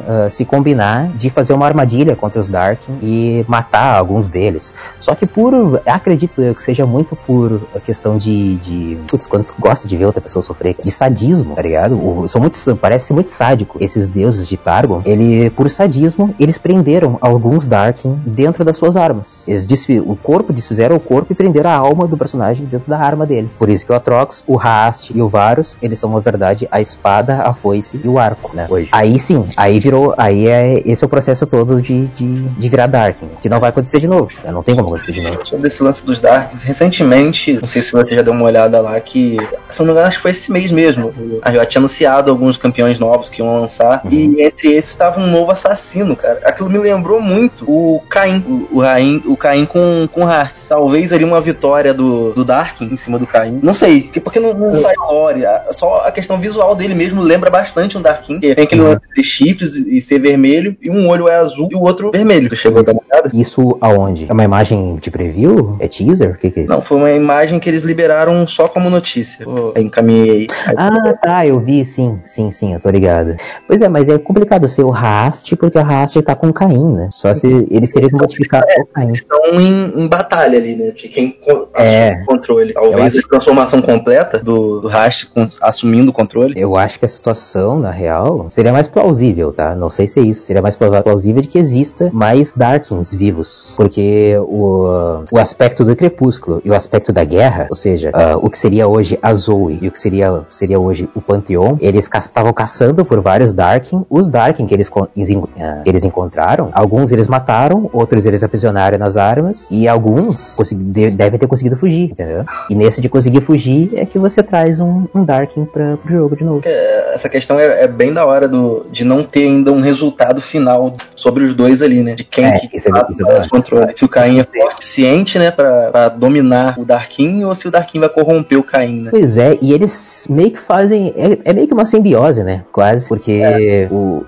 a foice não vai fazer nada se alguém não empunhar ela. Então, ela libera os poderes pro, pro Caim usar em momentos específicos, tá ligado? Você vê isso no, nos quadrinhos do Zed. O, o, Zed, o Caim, ele ia proteger o Zed contra alguns discípulos da Ordem das Sombras que, se, que iam se voltar contra o Zed. Daí ele empunha uh, o Rast e daí a foice dá o poder que cresce. Aí, antes, ele não tinha armadura no braço. Aí ele empunha o Rast e nasce, então, aquela, aquela carne com metal que eu falei acertei no, no braço do. No ombro. É, no ombro dele. Tá? É, mas alguém aí tem alguma pergunta pro Alésio? Pra gente dar continuidade? Uhum. Deixa eu citar uma questão do Caim. Eu acredito Uhum. que em jogo ele já tem a representação dele sendo dominado pela Raast. Concordo. Seria o Darkin ver... o Caim vermelho. É, o- Ele- todo mundo chama é. de Caim vermelho, mas é. Mas é. É o caso, Rast, né? É o Raast. Essa É que- é a, pre- a representação mais clara dele sendo dominado. É, o, eu acho bem legal que a, a Riot, ela tem três Darkin, e eles colocaram os Darkin nas, em três etapas diferentes, realmente. O Atrox, ele, ele é a espada, ele foi empunhado por um, por um personagem whatever, assim, um cara do capacete qualquer. Foi, Os carinhos do capacete, né? é, um cara do capacete pegou ele e, e daí ele dominou o cara do capacete e se transformou no, no Atrox que ele é hoje, né? O Varus, ele tentou pegar o Valmar e o Kai, aquele casal de caçadores, e acabou que os três, eles estão disputando o mesmo corpo agora. E então os três controlam um pouquinho do corpo, de, de tempos em tempos, entende? É por isso que erra o farm na lane, né? É, mais ou menos. E, e o Rast tá na etapa de foice ainda. Ele não dominou o Caim. Ele tá na etapa inicial, que é só ser a arma, né? Então é legal que ele, ele colocou as três etapas nos, nos três Darkin que eles tinham. Mas a tendência pro tempo é deles acabarem consumindo o hospedeiro, né? E o hospedeiro morrer, né? Isso, a ideia é essa. O Caim, o Rast gostaria de dominar o Caim. Mas quem define isso não é a Riot Games, né? É bem como a, é, como a Jaque falou, que é você quem determina, né? Ou você, ou o Caim domina o Rast e ele vira o assassino das sombras, que é o Caim azul. Assassino das sombras porque ele faz parte da Ordem das Sombras, né? Ele é um discípulo do Zed. Ou então o o- a foice domina o Caim e ele vira o Rast. E daí ele aproveita, e ele se aproveita das propriedades que o próprio Caim já tem de, andar- de das sombras, né? De andar na parede. E daí, mas na, verdade é o Rast ali, não é mais o Caim, entende? Então, não, os Caíns, ele- os Caíns, meu Deus, os Darkins, eles é, absorvem a- as habilidades do, do hospedeiro. Eles vão ficando cada É. vez mais fortes. Assim como as criaturas do vazio. Uhum. O Atrox, inclusive, ele já foi atrás de algum hospedeiro melhor pra ele. Foi quando ele lutou contra o Trindamer e enlouqueceu o Trindamer. O ou fugindo ou porque, sei lá, como ele, o Atrox ele é imortal e, sei lá, passou por debaixo do oceano, ou ele foi voando usando aquelas asas dele. Não sei se são funcionais aquelas asas, porque elas são só estandartes de guerra gravados nas costas dele, aquilo lá, bem dizer. O... Ele foi até Freljord e lutou contra a tribo do Trindamer. O Trindamer é, foi um dos poucos sobreviventes. E dessa luta, o Trindamer ele saiu modificado. Então, quando o Trindamer ele, ele fica tão loucaço que ele não morre, é por causa disso, entende? Que é o ultimate do, do Trindamer. É como se fosse um fragmento, né? Que ele tivesse dentro dele e com a fúria instalasse É, basicamente. dentro dele. Isso é o, a lore atual, né? Porque eu acho que vai modificar essa lore e não vai ser mais o Atrox, não. Essa história prova- provavelmente é porque os semideuses que formaram Freljord, que atualmente a gente conhece é a Nívia, o Volibear e o Orne, existem mais semideuses. Ou seja, vai existir talvez mais campeões que sejam semideuses, ou mais, pelo menos mais semideuses que surjam na, na mitologia do jogo. Eu acho que é um desses semideuses é que vai fornecer o poder do Trindamera de, de, de ficar com raiva e não morrer por causa disso. Desculpa. Bom, eu fiquei sabendo esses dias, né, pelo Facebook. Eu não cheguei a ler, mas eu achei interessante a, a chamada, né? Que a Sim. Sona, ela teria, teria uma teoria que a Sona é um Darkin. Só que se você for estudar a história da Sona, não faz sentido, mas seria muito interessante. Não faz sentido nenhum. É terrível Teoria. Mas é que Mas- porque a. levar pro lado do instrumento dela, né? Se ele tivesse vida, seria, Sim. seria um perfeito Dark. É porque essa teoria servia. Não foi o. Ah, beleza. É que assim, essa teoria servia na história antiga da Sona e não na história atual. Na história antiga, dizia que ela. que o. o- tem um momento assim em que ela acaba é, dominando a própria arma é, porque a, a arma matou a mãe dela. E daí, tipo, num, num momento de, de raiva, de luto, uma coisa assim, ela dominou a arma. Então, as pessoas. ah, a suposição plausível era de que a, a arma fosse um Dark, por isso que matou a mãe dela e tal, foi dominada. Só que hoje não, não funciona mais. A gente sabe que Ionia, a, a Sona é ioniana, tá? A gente sabe que Ionia, ela é uma terra absurdamente mágica. Tudo é mágico lá. As árvores, os animais são mágicos. Então, a, a arma, sempre que volta pra Sona, porque quando ela era, quando ela era uma criança órfã, vivia num orfanato, eles tentavam vender a arma e a arma voltava pra Sona. A arma não, né? O, O era. O, instru- o instrumento mágico dela, isso. A- o instrumento sempre voltava. Voltava por magia. Não precisa dizer que é um dar, entendeu? É porque o, o- o- a terra de Ionia é mágica. Então ele volta por magia. Talvez seja uma, uma ligação tipo ali da, da Anne com, Com Tibers. com Tibers, né? Uma A relação da, Anne- da Anne com Tibers é muito bonita porque é- existe uma relação com a mãe dela. A mãe da Anne supostamente morreu, mas eu, eu não acredito exatamente nisso. E quando ela construiu, ela costurou o Tibers, ela costurou inspirada nas histórias que ela ouvia de Freljord dos Ursaine. Os Ursaine são uma tribo que, ah, que serve ao Volibear e eles podem se transformar em ursos monstruosos, assim, com quatro bocas, com, que tem um crânio no lugar da, do- da, da cabeça, sabe? Eles são criaturas bem É o assustadoras. visual da skin do Volibear nova, né? É, isso, exatamente, o visual do, do Volibear novo, do Volibear. Só que daí, esse, como são contos antigos, as pessoas, aí falam, ah, é urso, é urso, vou fazer um ursinho de pelúcia pra N inspirada, vou fazer um Ursaine de pelúcia pra N, entende? E daí ela fez um Ursaine que é um urso normal, que é só um urso pardo comum, tá? Só que daí naquele Ursaine, como a, a, a mãe da, da N é, também era maga, era uma bruxa, ela construiu o ursinho com alguma ligação direta com a filha. E daí quando a filha nasceu também bruxa, maga, ela conseguiu fazer essa manifestação através do Tibers, como se o Tibers fosse o foco arcano dela, né? É, porque a- ela, por ela mesma, ela já tem os poderes, né? Mas a Uhum, manifestação maior é a do Tibers, que no caso É, mas existia essa ligação emocional com o Tibers, é importante para que o Tibers se tornasse o golem dela, né? O golem protetor dela. Tanto a ligação emocional da mãe, que teve o trabalho e o carinho de fazer o Tiber, Isso. quanto da filha, né? Lembra da mãe ao possuir o objeto, né? A mãe. Como ela sabe. que ela é o- algo mais precioso que ela tem, lembra a mãe dela. Isso, e inclusive ela manifestou o Tibers. Vocês viram aquela cinemática N Origins? Que é linda demais. Eu chorei. É uma das É. É triste, é triste. é. Que é quando ela manifesta o Tibers pela primeira vez. A madrasta dela ia rasgar o ursinho que a mãe tinha feito. A história da Anne é muito triste, na verdade, né, cara? É. A Anne perdeu tudo e todos, né? Na verdade, é difícil descobrir alguma história feliz do LoL. Todas as histórias são tristes. E É. faltando a história da Anne e o Tiber, É, ela a Pix, né? Parece que é a Pix, né? Não tenho certeza ainda, mas eu creio que seja, né? Seria muito interessante ligar a Lulu aí nessa morte da, da Margarida. Ligando a Margarida ao Ivern. Ah, sim, tem a sim. teoria de Tadinha, né? Na, na cinemática. tem a Existe. teoria de que a Margarida é aquele golem de pedra do Ivern. É verdade. A Margarida não morreu. Se você for Existe. analisar também em jogo, ele invoca a Margarida como a N invoca o Tiber. Uhum, do mesmo jeito, a invocação. jeito. Mas aí é teoria, né? Só porque os dois têm o mesmo nome, né? É. A, a minha irmã lá da Enes chamava Margarida e, e é o golem do Iverne também é Margarida. Só que na história do Iverne, conta que ele encontrou esse golem machucado na beira de um rio. Então acho que foi outra, outro ser que transformou a, a irmã da Ene em golem, não Ó, Iverne. porque ela, ela morre em- na beira, na beira não, né, em uma cachoeira. Então, se você for ligar esses dois pontinhos, dá Uhum. Sim. que pode Até ser que a porque- Amy, a Uhum. E a Lulu pode, transformou pode ser todo mundo. É, pode E- ser que a Lulu também tenha, a Pix tenha transformado ela em golem. Poderia ser, poderia ser. Até porque a Lulu tem essa, esse poder de polimorfia, Tem né? essa, É. tem essa propriedade. É bom, interessante conectar esses pontos aí. Eu não tinha pensado por esse lado aí. Até porque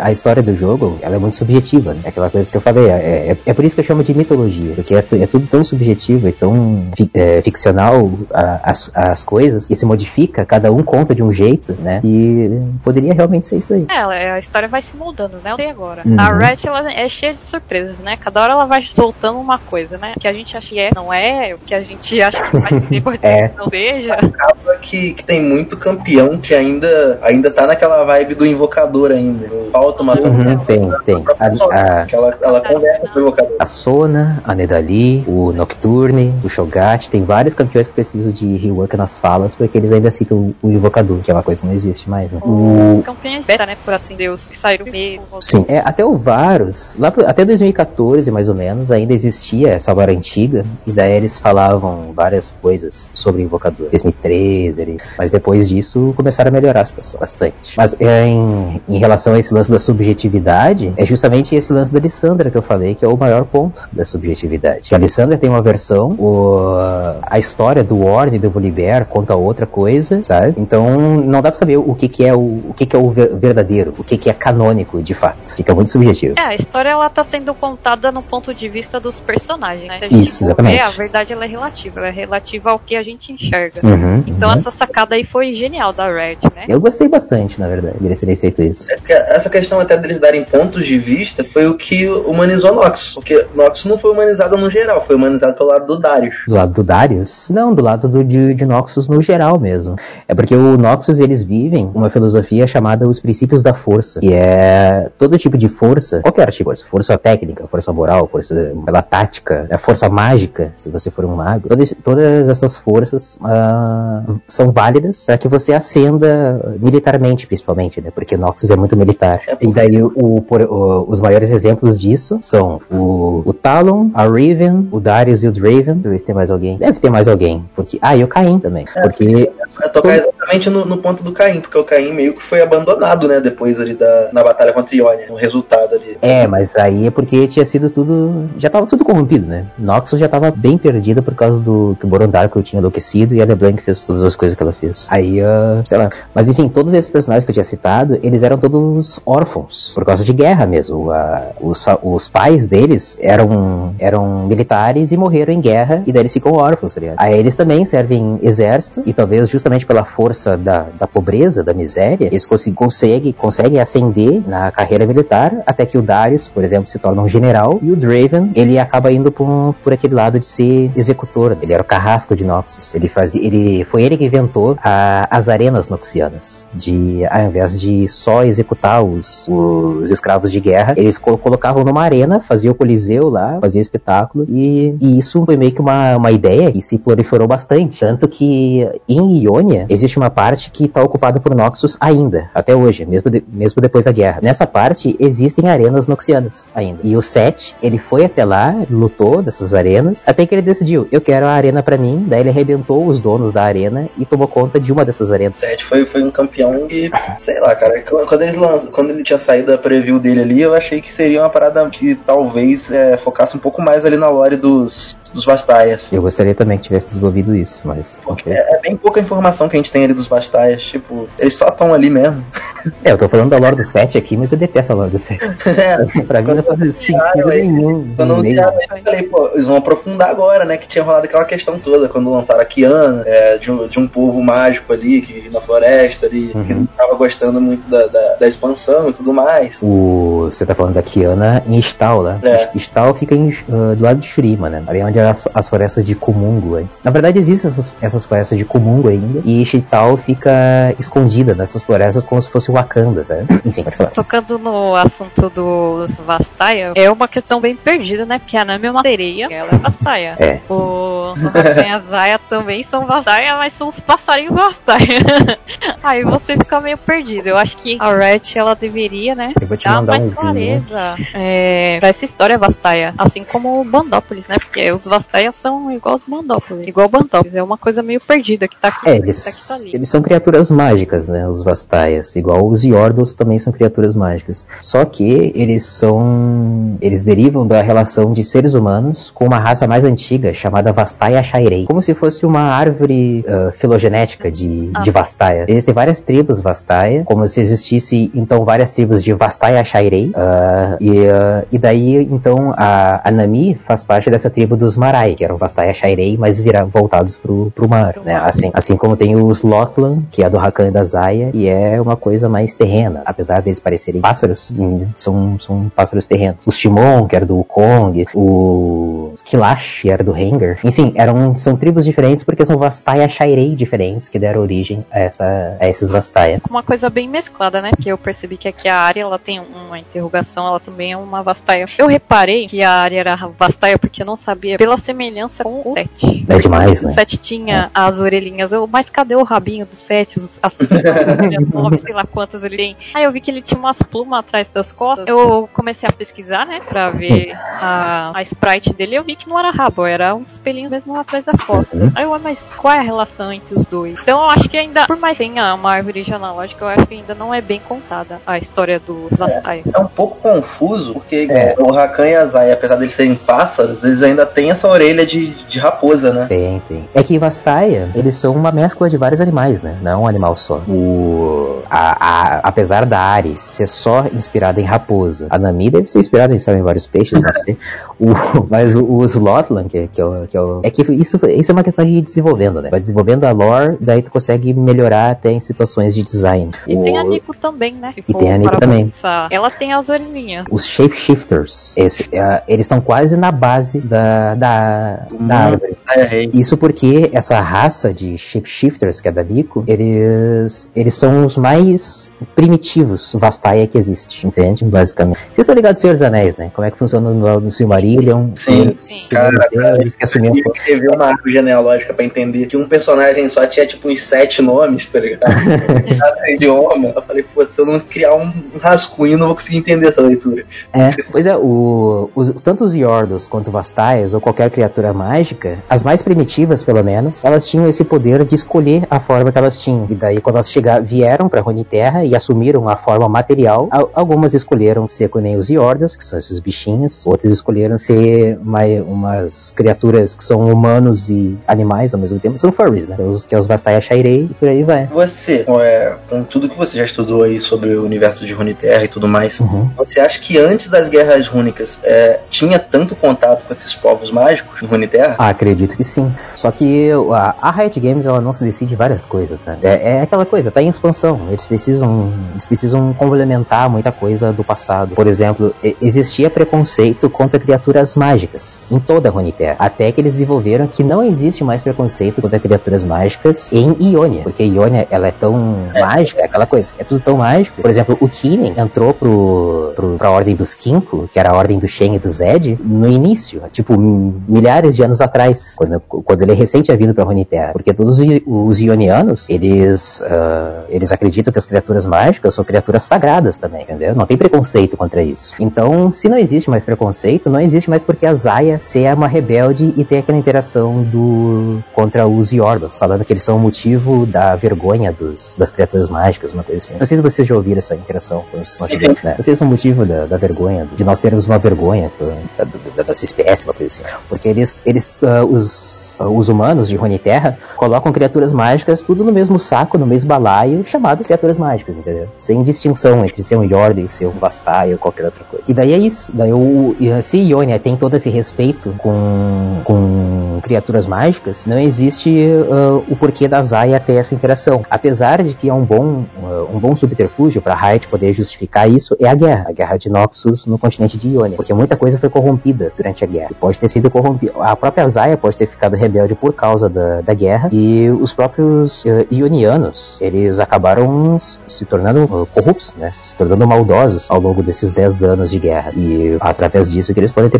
a desenvolver o preconceito contra criaturas mágicas. Eles também ficaram com bastante contato ali, né? Tanto é que, que Noxus ainda tem áreas ali em Ionia, né? Ainda. aham. Eles, eles absorveram bastante ali de uma cultura que, que é completamente diferente, né? Isso, exatamente. E uh, foi isso que corrompeu. A Noxus ficou bastante tempo sem, sem guerra, né? Então, essa filosofia, filosofia de paz, de harmonia, de equilíbrio, de Ionia, estava bem fundamentada sem guerra. No momento que apareceu uh, esses seres externos dominando tudo, a, a bondade deles foi posta à prova e eles caíram, se corromperam, tá ligado? A grande maioria dos, dos ionianos se corromperam. Aí o pessoal que não se corrompeu também se corrompeu porque eles uh, desenvolveram, pensaram assim, não, peraí, a gente não pode não lutar. Pra gente defender a nossa paz, a gente precisa lutar. Então, eles, até nisso, eles se corromperam, em serem uh, belicosos, né? Em, em quererem a guerra pra poder trazerem paz depois. Inclusive foi o, o que eu aprendi no, no seu vídeo mais recente lá, sobre a Karma, né? Sobre a Eu Karma, exatamente. a Karma tinha uma importância tão grande assim. A Karma, ela é basicamente... Um avatar, É, é, ela é o Eng, né? Ela é a Korra, mas ela é a, a representante da, da religião de Ionia. E, ah, e no momento que ela falou, não, a gente tem que usar, tem que lutar mesmo e tem que, eu vou usar magia pra matar Noxiano. No momento que, que o- os ionianos viram ela falar isso, o representante da, da, da bondade e do equilíbrio, eles se espantaram. Mas aí todo mundo foi pela onda dela e quando tiver a revanche, que não aconteceu ainda, tá? Vai acontecer uma segunda invasão de Noxus no continente de Ionia, que é aquela, aquela cinemática do, acho que é do Awaken? Ou é Warriors? É o Awaken. É, o Awaken. É. Que aparece a Irelia lutando contra o Sion lá, e depois tá a Kali, a Karma e o Kinen tudo junto. Isso aí é na Segunda Guerra, que na lore, na mitologia, ainda não aconteceu. Vai. Isso eu achei um pouco confuso porque tinha o Yasuo lá. Aí Eu falei, Sim, É, eu ia também faz parte. isso. "Ah, aqui.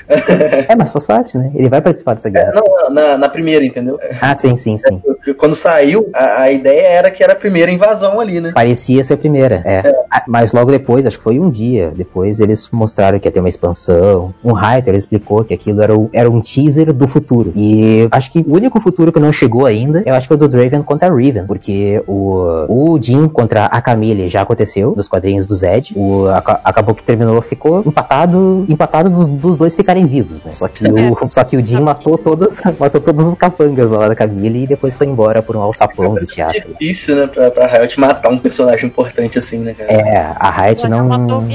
Matou uma vez e ressuscitou. É. Mas isso porque fazia parte da narrativa deles, né? Eles queriam fazer isso mesmo, matar e ressuscitar o campeão.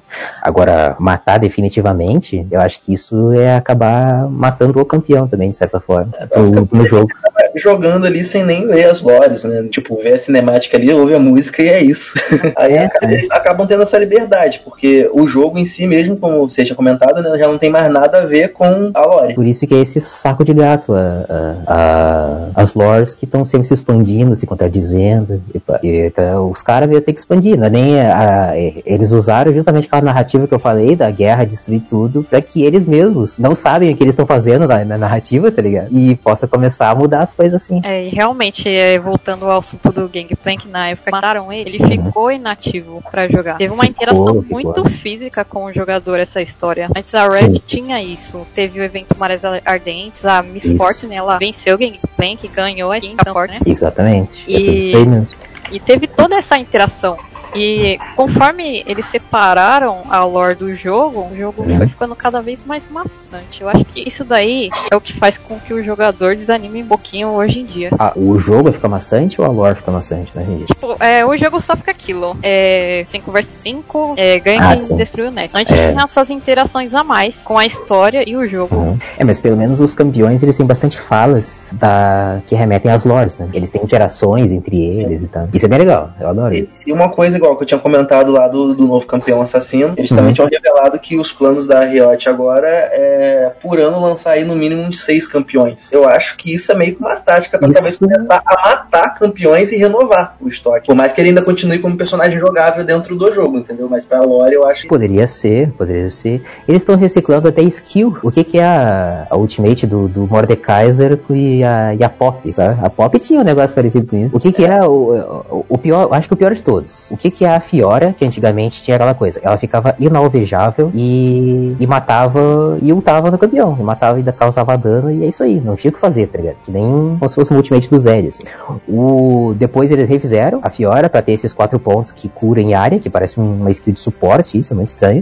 e, e daí, esse, é, e eles fizeram isso com a intenção de que, não, a, a ultimate da Fiora era muito overpower, vamos, vamos, Vamos tipo, nerfar. ne- nerfar, entre aspas, ela um pouco. É. Daí tornou ela duelista. E daí eles criam o Caim, que tem uma ultimate que ele fica inalvejável e causa dano no inimigo, sabe? Eles usaram a mesma, a mesma habilidade que ela já tinha e daí colocaram ele nele depois, anos depois, tá ligado? meio que ela sempre fez esse lance de, de reciclar um pouco e mudar a animação, né? Muda a animação um pouquinho, assim. Até porque. E, a- e, e- e nerfaram também, porque a ultimate da Fiora era tão apelona que era dano em área que ela causava. Aí Eu do jogava Caim, pelo menos é. Ela era Pior eu não queria nem era, saber. Era. Hoje em dia é era 7, porque eu acho ridículo aqueles, É, pior que é. Porra, o cara, o cara fica com um de vida, tá ligado? Do nada ele pega um shield que é maior que duas vidas e te mata. Mano, se, se, o bicho, se o bicho tem 4 vidas de vida, tu precisa arrancar 8 dele pra matar, tá ligado? É muito absurdo mesmo. É, e- e sempre te leva no, no quase, né, cara? Que você fala, pô, vou pra cima, matei ele. Uhum. Quando tu vê o bicho volta, mano. É. E certa. ah, tem umas coisas que a Riot fez que eu não gostei, que foi de alterar é, conjunto do campeão mesmo. Por exemplo, a Eréria, ela cortava barreira antes. Se o cara tinha uma barreira, não diminuía dano. Era um dano e zerava de novo. Ah, tirava a barreira fora. Depois colocaram isso no Renek, tiraram da Fiora, colocaram no Renekton, não sei porquê. e, tipo, pra quê? Qual é a moral, tá ligado? De fazer isso. O boneco já não fosse broken, né? Porque é, porque eu a Eréria. com um bom Renekton jogado. Acho que o aí. mais triste mesmo ali foi tirar o drag do, do Mordekaiser, né, cara? É, foi, Pô, porra, não, foi tão legal esse. Eu esse acho que era a esse- maneira que tinha era você ter um dragão. Era bem da hora mesmo. Eu curti. Mas que Mas- feio pra caralho. E a Ultimate do Mordekaiser hoje é muito estranha. Não digo entra levar o cara pro, pro outro mundo, mas é tipo a ult do, do Trundle depois. Quando tu mata o cara, você fica com os status dele até ele ressurgir. Ou seja, se o cara vai ressurgir com 50 segundos, o cara vai ficar com 50 segundos com os status do inimigo, sabe? Sabe? É, o pessoal conhece bastante o, o aliás ali do da lore. E, e tu como, como player, cara? Dá um ponto de vista mais aí. Cara, eu jogo há 10 anos, velho, esse jogo. Quando ele saiu do beta fechado e foi pro beta aberto. Não, quando ele lançou oficialmente, em acho que foi outubro ou foi agosto. Não lembro, mas lá por outubro, se não me engano, é que eu comecei a jogar, de 2009. Então eu jogo há 10 anos. Só que eu tiltava nas ranqueadas, velho. Demais, assim. Aí eu parei de jogar ranqueada por de raiva, sabe? De ver o pessoal não, não sabendo o básico do jogo e tentando upar. Tipo, não faz sentido pra mim, entendeu? É, é um jogo mais chudente que eu já tive na minha vida. Ah, eu tive. Eu sei por que, que eu não consigo abandonar esse jogo, cara. É. Eu ia ficar só com a lore ali, né? Tava bom. Vocês, vocês jogam? Ranqueada? Sim, Eu jogo, e passo raiva. Mas é uma coisa que eu percebi. É, o LoL é Uhum. diferente do Dota e Warcraft, que é a galera mais nerd mesmo. Sim, a essência do sim, sim. jogo, do RPG, do MMO de estratégia, Uhum. ela tá presente no LoL. Mas também tem a galera que é tipo Mario Bros, tá ligado? Que é só um pulinho. Vamos Uhum. ficar ali, eu se divertir. Aí Sim. junta esses dois e vira essa bagunça toda do League of Legends. É, o jogo mas- se popularizou muito. Mas isso é ele que foi o carro-chefe do jogo, né? Campeões sim, com mecânicas simples e outros com mecânicas mais complexas. O problema é os campeões de mecânica simples ter um win rate muito alto, que nem como teve um tempo atrás aí. A Vit tinha um win rate alto pra caramba, a Sona também tinha. Daí eles tiveram que nerfar, porque não basta só ser simples e ainda ganhar, ganhar fácil também. É, que eu apanho, não. Ele é simples, porém ele exige muito. Ele exige mecânica sua. É o Aurelion Sol. Ah, é. O Aurelion Bah. Sol, quando aparece na minha frente, eu já rezo a Deus. Aham. Eu tenho um amigo que é mono, Aurélio, cara. A vida desse moleque não deve ser normal, ele deve ser no mínimo psicopata, tá ligado? Não é divertido jogar com aquilo, cara. Mas Não, sempre não é que- difícil. Pô, é muito forte, mano, na moral. Não, é forte, mas Muito divertido não é a gameplay, cara. É muito chata a gameplay de Aurélio. É, É, você tem é que controlar os anéis dele. Mas também dá pra virar muito gank. Lindo. É verdade. O... Mas o pessoal que joga de Aurelion Sol é mono Aurelion Sol, né? Só tem tipo uns 5. É, É igual o pessoal que É, mano. de Ivern, de Skarner. Não, Ivan. Não, acho que É, Skarner não, porque ele é um campeão antigo, mas É, não, o pessoal que é. jogava já não Braço, joga. lembra? O nego tava picando ele direto. É, mano, ele, esses tempos aí ele ficou forte mesmo. quem? Quem? O velho. Na época Ah, que é. foi um buff que, que era. Você tinha necessidade de banir ele. Mulher que ninguém jogava, do nada tava ridículo. É, eu Ele era combado, né, mano? Ele era, era, era ele e outro que eu não lembro. Que o rapaziada tava usando bastante. eu Combin, não- mano. com, com, Não lembro, não. com outro Nossa, é campeão? Eu não tá consigo imaginar um campeão que combi. Era, mano, era, acho que era, era Ivan, era Ivan, era Skarner e o- alguém no mid, mano. Eu lembro que eu já até fiz, pô. Ele tava fortão mesmo. Era uma parada tipo aquela ideia, eu não sei como é que chama. Que ficava um O- Mastery e um Tarik, tá ligado? Tari, sim, eu gosto de É um Mastery com o Tarek que era. Não, isso aí não, na moral, mano. Eu, eu queria conhecer os caras que descobrem isso, tá ligado? Eu queria. É, É igual o e o, e o Rato. Tá- tá Rato Diego e o Lumen. Ah, isso aí é coisa de chinês, né? Coreano, esse É, pessoal que. Que desenvolve essas coisas. É, é tipo quando o, o pessoal começou a fazer aquele lance do. Como é que é mesmo, cara? Tinha uma play que era muito crota da, da Nico fazer a AD. Quem foi o cara que falou, pô, vou fazer Fazer AD pra. Nico, tá ligado? É. Pô, ia ficar bom, tá? Foi ridículo. Não, hoje em dia não fica mais, não. Foi nerfado. Mas a era ridículo. não Não, tinha como ganhar uma bot lane se tivesse Nico ADC. Era impossível ganhar, tá ligado? Eu acho que não- eu não sei se você começou na, a jogar nessa época, mas teve uma época do Sion Suicida. Aquela época foi Nossa, a saiu um desgraça. Cida, A desgraça. fazia full tankzão. fazia full e ficava full puxando a rota e full destruindo a torre. Só Esse dia eu vi um cara, ele, ele se matou level 1 pra pegar, pra pegar a barricada da torre, mano. Começou a lane com 300 pontos, caralho. Pois é. Vou guardar o Alex voltar aí, que a gente fala sobre o mobile, né? E sobre a- as produções agora que a Riot tá fazendo sobre Celular avançar pra animações e tudo mais. Mano, eu vi uma live do mobile do, do maluco saindo da torre, tá ligado? Que ele não entendeu o que tava Eu acontecendo. vi isso, cara. Que coisa horrorosa, mano. Faz daquilo. Como é é? Nossa, ele executou rápido a gente aqui. Tem um, verdade. um meme no, no Facebook. É, mano. do cara jogando lá o mobile aí no beta, né? Aham. Aí transmitindo a live. Provavelmente ele já é um streamer de algum outro jogo e tudo mais. Sim. Aí Aí ele começa a tomar vários hits da torre. Aí chega um outro campeão inimigo perto dele. Ele, nossa, ele me executou rápido esse cara mesmo, né? Ela tomou 30 hits da torre, cara. Vocês chegaram a conseguir jogar o Wild Rift? Ainda não, cara. Eu não. Eu joguei, cara. Eu joguei e tá bem legal, assim, tá bem gostoso de jogar, mas tem, tem algumas coisas que eu acho que é muito questão de, de acostume, porque tem certas. ah, o, o jogo é locado, né? Locado no campeão. Uhum. E daí, que, que você faz com o ult global? Você só ulta na tua tela, você não ulta no. É. É, você vê o minimapa ali, e boa sorte. Não, o minimapa tá muito mais mini do que o minimapa já é, né? Porque tá um celular. É, Eu não vi, não. é, você joga numa direção, você não, não consegue calcular nem o ângulo, tá ligado? Mas 30 graus aqui, vai começar a ir reto aqui, ah, vai pegar o cara lá do- atrás da torre. Não, dá pra calcular isso, sabe? Pô, mas também se fosse com tela solta, como é que seria? Não acho nem, nem como, né? Mas com tela solta sempre foi assim, né? Ah, não, o jogo. É, o Wide Rift tela solta. É, não dá, não dá pra ser tela solta mesmo. Seria bem Não tem complicado. como. É. Porque eu, eu, eu, eu jogo bastante com a, com a tela travada. Eu fui até o Plat 2 com a tela travada. Tipo, eu solto, obviamente, em, em necessidades ali. Como, por exemplo, quando eu tô batendo na torre, eu deixo a câmera solta pra me dar uma olhada no redor. Aham. Quando eu vou usar uma ult global, eu solto. Mas no começo, cara, meu primeiro main foi Jinx. E Sim. eu só calculava pelo minimapa. Eu pensava mais ou menos onde o cara tava, eu clicava no minimapa onde eu queria que a ult fosse. Só que aí no, época aí. celular, nem isso eu acho que tem como fazer. Então Mas tem uma É. estratégia que eu uso, e todo mundo fica chamando eu de sniper, é muito engraçado. Quando eu tô de Ash, eu, eu luto pelo minimapa, então eu coloco cursor. Além de já usar tudo já no automático, né? Porque e eu usar a tela solta, comigo é tudo solto. Eu não consigo ficar presa. Me dá a sensação que eu tô travada no jogo. Eu miro em cima do iconezinho do campeão inimigo que eu quero acertar no minimapa. Eu coloco o ponteiro do mouse em cima e solto a ult. Nunca erro, Nossa. eu nunca erro. Assim. Quando ele some da minha visão, eu boto um pouquinho da lateral atrás da torre, tá ligado? Normal, né? Por ali que vai estar. tá ligado?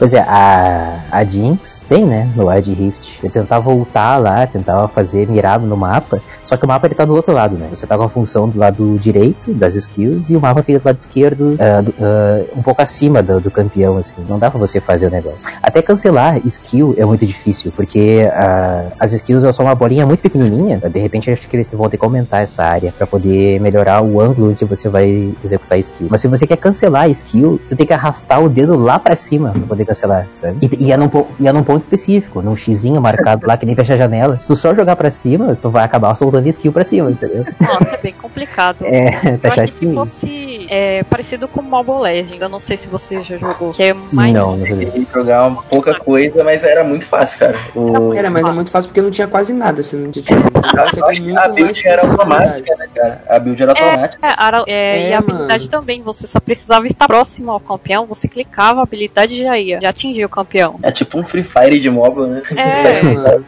É tipo o AA também, as screenshots dele. Tudo que eu jogava muito de Layla, né? Aquela É. bichinha louca. O Eu também que jogava quando lá, lançaram- muito roubado. Eu Quando eles lançaram essa versão mobile, é, eu fiquei bastante esperançoso de, de um, real- de um rework talvez total no, no versão de PC, entendeu? Porque se você Nossa, olhar, a aparência dos personagens tá, tá Aham. melhor, cara. Concordo. Nossa, tá muito melhor. Na versão de PC. Não, mas sa- sabe qual é que é, né, o da treta? O LoL não tem motor gráfico, né? O LoL, ele... Eu, eu não sei como é que tá o motor gráfico hoje, mas o White Rift foi criado um motor gráfico do zero pra ele, e se eu acho que eles deveriam, deveriam migrar todo o motor gráfico do, do, do LoL pra Wild Rift, pra ser igual do Wild Rift, e com, e com aquela, com aquele CG mesmo. Olha o que que é o lore, vocês jogaram Legends of Runeterra? Joguei pouca coisa. Que interface linda que tem aqui. Não, é. Até no celular. Mas também é o motor gráfico não é deles, né? Acho que é Unity mortal o do, do lore. É, Mas querendo ou não, a Riot, se ela for fazer isso, ela tem muito trabalho. Mas muito trabalho pra fazer. Então, É, mas pior, o- se É que o LoL hoje, ele é um Frankenstein terrível, né? Ele é. é. Mas, arquivo. Mas eu amo isso, porque eu vejo campeões antigos daquela nostalgia. É. Dá uma nostalgia muito boa. Nossa, vocês não. Não sei se vocês já fizeram isso. Tem como você botar o League Director, que é um, um software de terceiros, mas que a Riot tem o aval da Riot. A Riot aprovou isso. Em que você consegue entrar com câmera em primeira pessoa nos replays de partidas. Quando você dá um zoom no rosto da Leona, ela não tem um olho, cara. Caraca, olha, meu Deus, arrancou. É triste de ver, cara, demais, assim. tá É, ligado olha, aquela- aquelas bonecas que mexiam o olhinho antes? Que, tipo, tu põe Ai, deitada, ela fecha o olho, quando tá de pé, ela levanta? Sim. Para- pa- imagina essa boneca com o olho aberto, todo fechado, assim, fica Ai, assim, a meu. Deus. Ah, é terrível demais.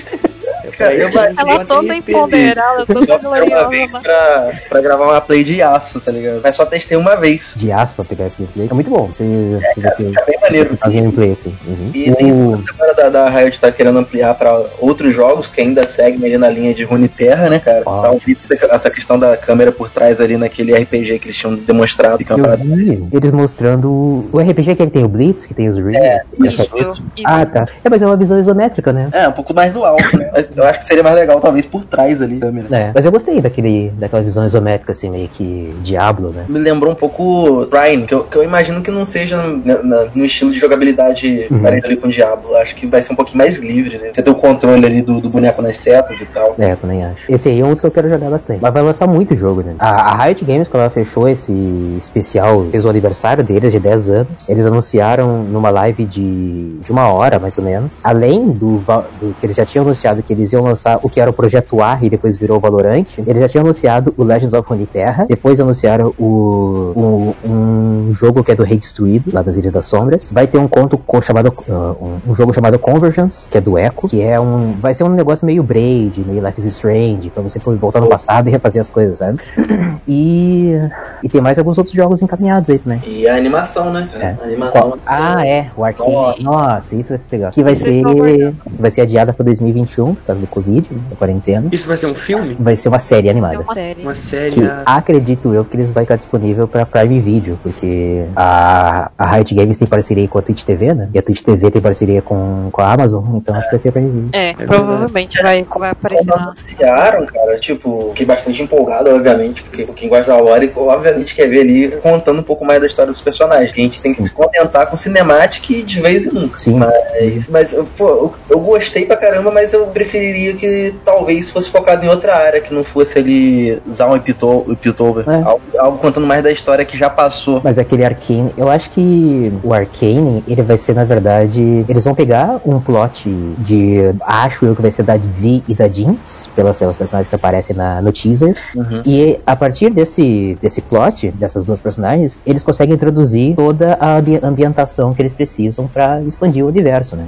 Que nem aconteceu no Legends of Runeterra. O Legends of Runeterra, ele expandiu pra caralho o universo do LoL, por causa que a, existem muitas cartas, todas as cartas elas têm uma legenda, já começa por aí. E essa legenda, ela desenvolve muita coisa da mitologia do jogo. E, a- e- se você for ver, tem certas cartas que ela conta uma lorezinha em si. Por exemplo, a Cítria de Campinuve. É a carta dela de level 1, a carta de level 3 e a carta de level 6. E isso mostra, tipo, uma ascensão militar da carreira dela como, como soldado demaciano, sabe? E, e outras coisas. Quando saiu do Sentina, lançou, mostrou que existe toda uma civilização sub- ah, aquática ah, no fundo do- das Águas de Sentina, ah, pelas cartinhas. O, o- as cinemáticas que saíram para promover o Legends of Runeterra, que foi aquela cinemática que tem o Brown, uma cinemática do Garen e da Fiora, uma outra cinemática que é nas Ilhas das Sombras, com o Trash. Não sei se vocês viram essa- essa cinemática. Sim, sim, e a do Trash eu acho que foi a mais foda. Sim, É, muito foda. A continuação, né? E revelar Uhum. a cena. Não, não foi É, aquela uma outra, uma outra. que eles vão acender as luzes pra não expandir ali a, a névoa. Ah, Isso, é. então eu tô perdida, eu não acompanhei. Vou ter que ver. Pô, Pois é, na- mais, cara. Tem que É. ter Isso eu tenho que ver então. Porque eu, eu deixo de ver nenhuma. Não sei por que eu não vi essa. Inclusive nessas, uma que eu achei bem da hora, que, que é bem nada a ver, assim, é a do TF com, com Graves. Criou uma relação deles ali meio cômica, né, cara? É, eles têm uma. É bem legal essa história dos dois, na real. Porque os dois, eles são, tipo, dois personagens bem. É, comunzão mesmo. São, eles eram dois amigos e decidiram começar. Tipo, vamos, vamos ser mercenário? Vamos aceitar qualquer parada? Só o que importa é a grana? Vamos. Daí eles fizeram, tá ligado? Aí eles trabalharam pro Gunplank, depois trabalharam pra Miss Fortune. O... Mas eles têm uma treta antiga entre eles, em que o, o- eles estavam assaltando bancos lá, ele fazia os negócios deles. É, não é exatamente banco, porque não existe banco nas águas de Sentina, né? Como se estivesse roubando, né, um, sei lá, um lugar lá que guardava o dinheiro. E daí o Graves foi preso e o TF não, porque o TF, ele tava recém desenvolvendo os poderes dele. E então ele ultou pra outro lugar sem se ligar que ele tinha esse poder. E daí ele deixou o Graves sozinho na emboscada da, da, da polícia lá de, de Sentina. O cara foi preso, ficou alguns anos, achando que tinha sido traído pelo TF. E daí o TF se explicou e eles meio que se perdoaram e voltaram a ser amigos. E acontece aquela animação do, da MF lá, que ela pega o, o TF. O, o TF tem uma origem do- dos poderes dele? na lore? Hum, não, mas ele fazia parte de uma tribo que era tipo, imagina ciganos, assim. Eles já tinham umas paradas místicas. Ah, já tinha, já. É, ele já trabalhava com isso. É por isso que o TF ele o, o foco arcano dele, digamos assim, são as cartinhas, né? Porque ele, é, ele ganhava dinheiro dele apostando em jogos de azar e tal. Bem da hora. Tanto que ele lembra muito o Gambit, né? Tanto na Totalmente. personalidade. É, eu, Totalmente. sempre tive essa impressão do TF como Gambit, mas depois dessa, dessa cinemática que tinha saído, Aham. é, me lembrou muito ele, aquela, aquele desenho antigo, é, Caminho para Eldorado, algo assim. Sim, é. Tem a relação com dois caras, que, que é basicamente aquilo, é a mesma coisa. É a mesma coisa. É bem legal. Eu gostei. É um. se- Sempre tem que ter uma, um- essa via cômica. Até porque a- É muita desgraça em Uniterra. É muita desgraça em Runeterra, mas a Riot Games, eles eles começaram o LoL com essa com essa ideia já. Vamos criar um universo com uma personalidade bem diversificada, em que vai ter uma criança que invoca um, um urso flamejante, daí tem um maluco pirado lá que se queimou com, com os venenos dele, que é o Singed, né, que foi. E daí, e daí eles foram pensando, então vamos juntar, fazer essa mescla de, de alguma coisa muito satânica com um negócio mais fofinho, sabe? E ficar, e daí virar o- como é o universo hoje, que é bem diverso, bem diversificado. Faltando essa história aí do Synced, eu lembro da antiga lore dele, né? Com o Warwick e a Soraka. Uhum. Nossa, quando eu É, bem eu legal. me apaixonei, meu Deus. Aham. Foi, foi muito bem escrita. Era ainda na época que era só o campeão com a sua Hum. história e Uhum. inimigos e aliados, né? E Uhum. o Singed ele foi pegar o coração da Soraka, né? Pra fazer uma poção. Porque o Sim. Warwick ele era homem. Ele era um homem. Só que ele era um detetive e ele queria ter habilidades é, excepcionais, né? E aí Isso. ele queria criar uma poção pra ele, ele virar um super detetive. Só que Uhum. o Singed chegando lá pra tentar roubar o coração da Soraka, ele tomou um esporro dela, não conseguiu o coração dela. É. E o, o Warwick decidiu tomar a poção sem o coração do ser celestial. E a virou coisa mais aquele- importante, né? a coisa mais importante, né? Que não deixaria ele se transformar É. no animal. E aí, no fim, não deu certo ele virou esse bichão doido dele. É, Tanto que a animação dele nova eu achei sensacional. É, O, como é que é? Zão? Aberração de Zão? Como é que ficou? Eu não. O alcunha dele. Deixa eu. Deixa, deixa eu dar uma. refrescar minha Dá um memória. Google. Dá um, dá um, a dá um ira descontrolada de Zão. Nossa, Sim. que loucura. E realmente Por ele é. mais que ali a, a vibe ali do Singed seja uma parada mais química, né? Mais alquimista, Uhum. ainda de fato a gente consegue ver que tem um traço de magia, né, cara? Em tudo que acontece. É em tudo porque o universo em si é mágico, né? Porque a fonte que criou o universo é mágica, são as, a- as runas globais. Então, até o que não, teoricamente, não é mágico, também é mágico, como a petricília, absorve magia. Então, a- até os seres profanos, seres que não, que não têm dons mágicos, que não sabem usar magia, eles teoricamente são mágicos também. Até tem uma, ah, uma teoria de que a mana, ela é o carbono desse universo de Runeterra. né? Ela é uma- o elemento mais primitivo que, que gerou todo o universo. Aí os, entra os personagens sem mana aí do nada, falando do dano. É, é aí, tá. Aí os personagens que não usam mana é técnica, técnica de luta que eles conseguem executar, em que eh, é, que serve como conjuração arcana também. Daí, por exemplo, o Shumpo da, Shumpo da Catarina, que ela desaparece e aparece atrás do cara. É uma técnica de luta que ela usa, que deve consumir a mana ali ao redor e faz ela aparecer atrás do cara. Os ninjas. Se eles não tivessem a mana natural deles, mas eles conseguem meio que usar isso do ambiente, porque é uma parada que tá emanando em todo lugar, né? Isso, exatamente. Aí é só executar a técnica que tá beleza. O. Nossa, o que que eu ia falar? Era alguma coisa de Ione, deixa eu lembrar. Era sobre campeão? Ah, era sobre os ninjas. Os ninjas têm um sistema de chakra, por exemplo. Lá os, não é chakra, é energia, né?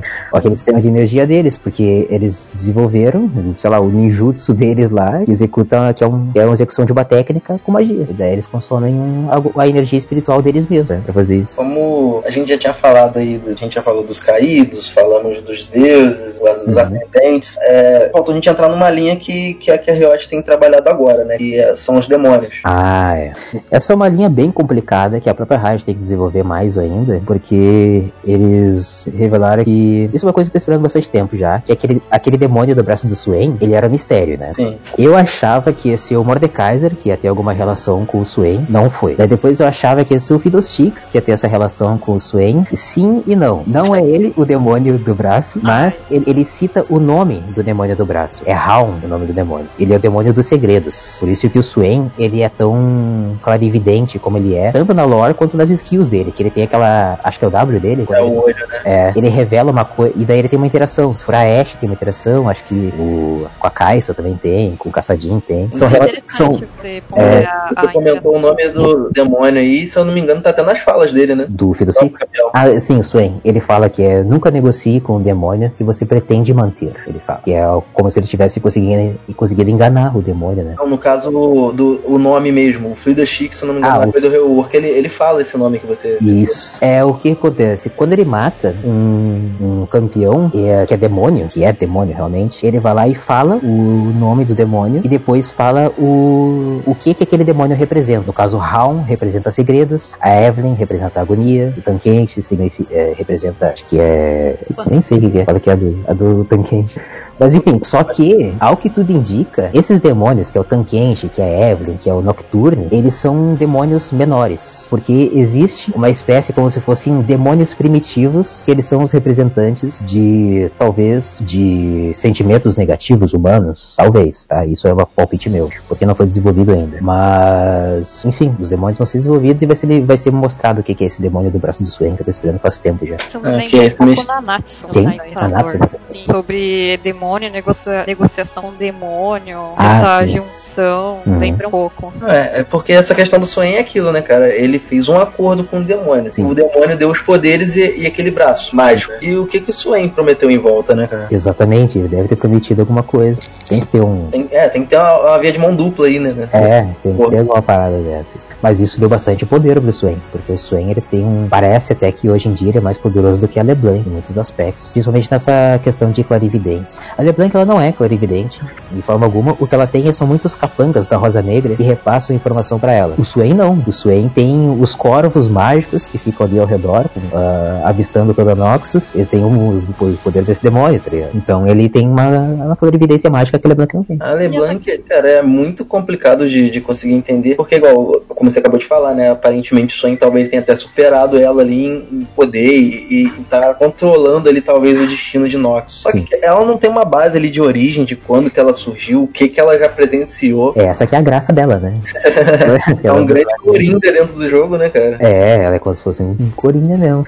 Mas sobre a origem dela exata não se sabe. Mas ela começa a, a ser importante para a história de, de Runeterra a partir do, dos Noxianos. Ela é, a princípio, uma Noxiana. Quando veio o Veigar pra Runeterra na primeira vez, foi ela que mostrou pro Veigar várias magias de. de. de. De, é, enfim, magias. que- ah, não, não, não exatamente necromancia, mas as magias que eles entendiam na época do que, que era magia. Ah, sim. né? E ah, até que apareceu o Mordekaiser como necromante e pegou o Veigar nessa época. Né? Depois a LeBlanc ela teve esse lance que eu falei que ela, que ela conseguiu tirar a imortalidade do Mordekaiser. E teve ah, a- a invasão de Noxus no continente de Ionia, é por causa dela. O vo- trazer de volta à vida o Sion é por causa dela e por causa do Vladimir. O Vladimir ele é um hemomante, porém ele é um hemomante no sentido de manipular sangue mesmo, mas um pouquinho mais do que isso, porque ele ele consegue absorver outras criaturas, outras outros seres humanos e rejuvenescer. Então ele não é imortal, ele é eterno, entende? Quando ele fica velho, ele precisa de alguém que, que faça ele, que traga ele a vida de volta, sabe? traga ele. Sabia, também ele era imortal também. É, não, não. E ah, inclusive ele, ele conseguiu consumir um Dark uma vez, por causa que ele faz é dessa época que ele é É daqui, é daí que evoluiu esse lance dele de absorver, né? isso, foi daí que ele desenvolveu a, a hemomancia dele. E ele tem um. Como ele tem parceria com a LeBlanc na Rosa Negra, os dois que fundaram a Rosa Negra, o Vladimir, ele, ele tem uma parte de, de aristocratas noxianos que fazem parte da Rosa Negra. Ele pega alguns filhos mais prodígios desses aristocratas e forma o Círculo Carmesim, que tem na- nas cartas do Legends of Runeterra. Acho que são quatro cartas que fazem parte desse Círculo Carmesim. E eles desenvolveram hemomancia também, com as aulas do Vladimir. Então realmente tá evoluindo como pra um vampiro, né? De fato. Ele agora ele consegue. É um vampiro. É, é, bom, o nome dele é Vladimir, não é por acaso. Não, é, é, é, ele tinha esse poder, mas é- era uma parada mais de um mago, não era de fato ali um vampiro. Mas agora que esse lance dele tá ampliando e passando essa habilidade, né? Uhum. Mas aí o, o- no que, que eu queria chegar? Por ele manipular o sangue, é que ele conseguiu ressuscitar o Sion. né? E, mas, mas ressuscitou ele de uma forma diferente. Não é trazer a vida realmente, é transformar ele num morto-vivo. Ele prendeu o espírito do antigo Sion num, num Frankenstein que eles criaram lá, feito de carne, membros de vários, vários, de vários soldados. O, ela é responsável pela lore do. por influência na lore do Master Yi, Wukong, uh, Draven, Darius, Swain, Riven, Yasuo, uh, Thalia, deixa eu ver. E tem mais um Caim, e tem mais uma galera, tá ligado? Vários também. É muita gente que, que, que é o campeão que é por causa dela, entende? Influenciou geral mesmo ali, né? É, Ela é a bem legal. Riot, né? É, como se fosse e os campeões. Ela trabalha lá na empresa. É, o Luan tá por aí? Luan, Luan. Opa. Então, o Marcos me falou aqui no privado que já tá batendo quase duas horas. A gente puxa mais um tema aqui, vamos puxar pro, pro, pro encerramento? De boa então. É, assim que finalizar o tema então, você só me dá um alô pra poder puxar o encerramento. Beleza. Você quer entrar em algum tema específico, Alex? Tô de boa, pode ficar Não, tranquilo. o Alex. Ah, tá. Cara, eu acho que eu tenho mais a falar é que assim, o esse universo, ele já se expandiu muito, muito, muito. Se você for pegar tudo que o, que tinha de universo, sei lá, até 2014, quando eles decidiram rebutar, né, tirar o League of Legends e ver como tá hoje, é uma expansão enorme assim. Eu acho que alguma coisa tão rica quanto isso, você vai ter que pegar alguns MMOs RPGs aí. Mais rico do que isso só World of Warcraft, mais rico do que isso só, sei lá, uh, StarCraft, Skyrim, talvez, o Witcher, algumas coisas assim. Mas ele tá num, num, num top 10 de universo, com certeza, sabe? De tão expansivo que é o negócio. É, falou desses outros títulos, eu não diria nem assim, talvez ali da, o mesmo patamar de, de qualidade de história, né? Porque a Riot deixou vários furos que Sim, sim. a gente fica meio confuso. Mas em quantidade de coisa, eu acho que é um dos mais ricos mesmo. Porque você tem vários, várias culturas se chocando dentro do mesmo lugar, de vários planos, de várias realidades. E é aí que tá, quando eu falei ali da diversidade que a Riot quis trazer de, de Sing e de Iene, sabe? Uhum. Trazer dois personagens bem opostos. A, a Riot ela dá essa ver- diversificada também na, em lore, em, em contar lore. Como eles deixam a lore muito aberta em vários aspectos, é tudo muito subjetivo e você tem que ir pegando fragmentos, interações de campeões são, são importantes. Porque tem, campeões que falam, só o campeão ele falou uma coisa ali que não tá escrito na lore. O Legends of Runeterra tem várias legendas. né? É muito importante ver essa, as splash arts das cartas do Legends of, do porque tem vários easter eggs de coisas da- das lores, tem ah, explicações. Né? Você às vezes não sabe, ah, mas o que que é aquilo que, que a Alessandra tá fazendo lá? Aí tem coisas na, no Legends of Runeterra, ou seja, em outro jogo, uma carta específica, sabe, que explica uma coisa que tá lá na lore da Alessandra, que é do League of Legends, entende? Então, é, é um, é, a, ideia de mídias e de formas diferentes de interação de campeão, de algo escrito, de quadrinho, de cinemática, de jogo, que ah, nesse quesito, a mitologia do, do, do League of Legends está acima de qualquer outro, entende? Bom, é, o Luan pode puxar pro, pro final. Encerramento já? Sim, sim, que aí é, senão vai ficar muito longo pra editar depois. Ah, Qualquer coisa, se o Alésio topar, mais pra frente a gente faz mais um programa, talvez focar em alguma área. Claro, Sim. óbvio. Beleza. Uhum. Deixa eu só colocar o fone aqui de novo.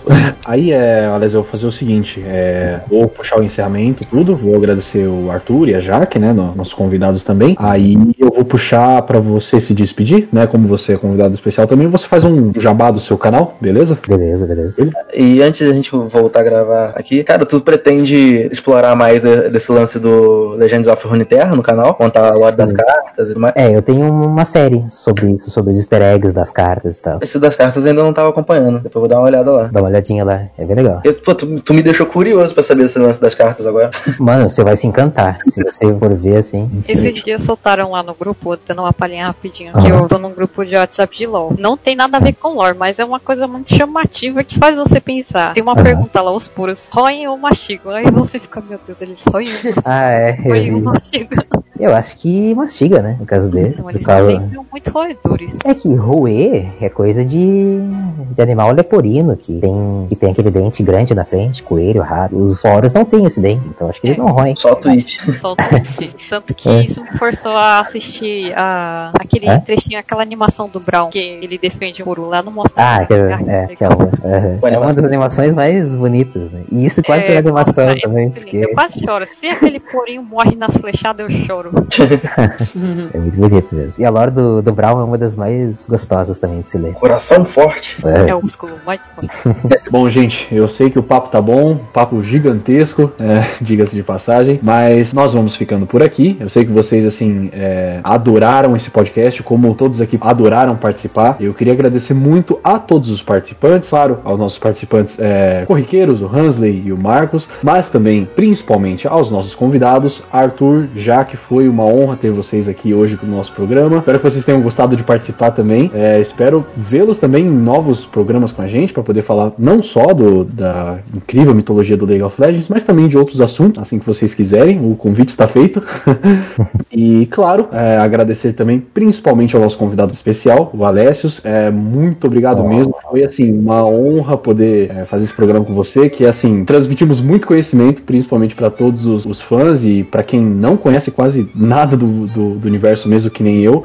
É, queria que você fizesse aí o seu pequeno jabá, é, divulgasse seu canal para o pessoal que não conhece ir lá conferir. Mano, eu que agradeço você ter convidado. Eu de cara aceitei. Ah, eu não conhecia o podcast, eu passei a conhecer. Eu só tenho a elogiar o trabalho de vocês, principalmente nesse podcast que vocês trouxe- ah, trouxeram um, um- como é que pode ser, um cara gabaritado da dublagem e não falar especificamente sobre, sobre dublagem, como foi o caso quando vocês chamaram o Jorge Lucas. Ele começou a falar sobre várias outras coisas, sobre representatividade e tal. E é um cara que tem personalidade também, né? Vamos combinar que é um cara que, que impõe a opinião dele. Eu achei demais. Achei- acho que essa foi a melhor entrevista pra um dublador que eu já, que eu já vi. Porque não foi especificamente sobre, sobre dublagem, tá ligado? Cara, muito obrigado. E então eu fico honrado de vocês terem me convidado. Ah, eu queria fazer. Um é, um, um é o meu jabá, vocês pediram, mas eu queria também estimular as pessoas a, a terem canais, a terem conteúdo sobre o, a mitologia do League of Legends.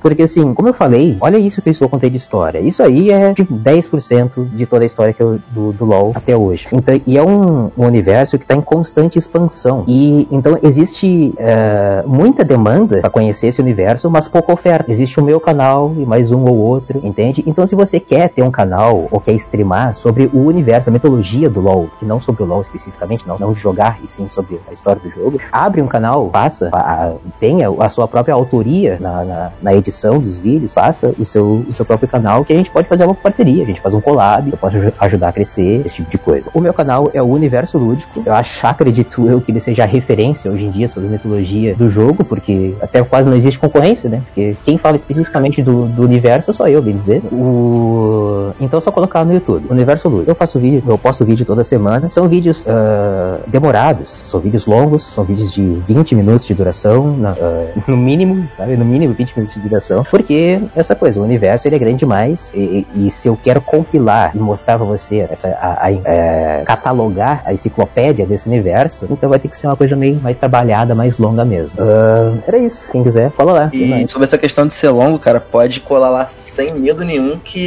passa como se fosse cinco minutos.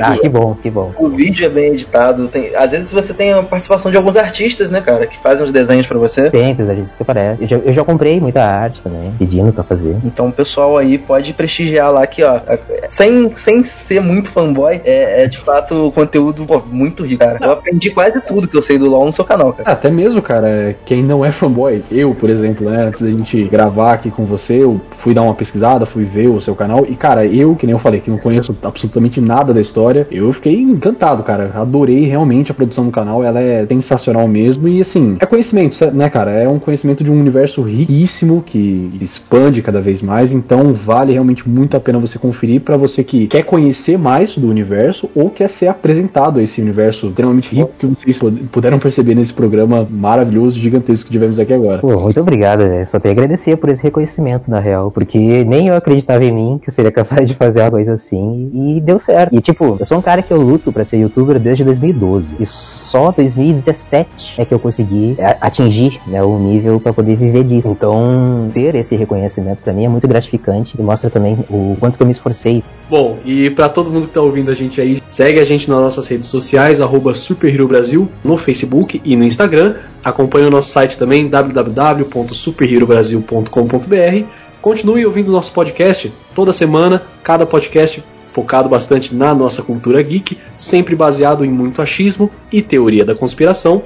E é isso aí, gente. Vamos ficando por aqui. Muito obrigado por vocês terem acompanhado a gente até aqui. Até semana que vem. E se você quiser ver mais conteúdo como esse aqui, é só você acessar as nossas redes sociais Super Hero Brasil, tanto no Facebook quanto no Instagram, e também dar uma olhada no nosso site superherobrasil.com.br. Dá uma passada lá, tenho certeza que você vai gostar muito.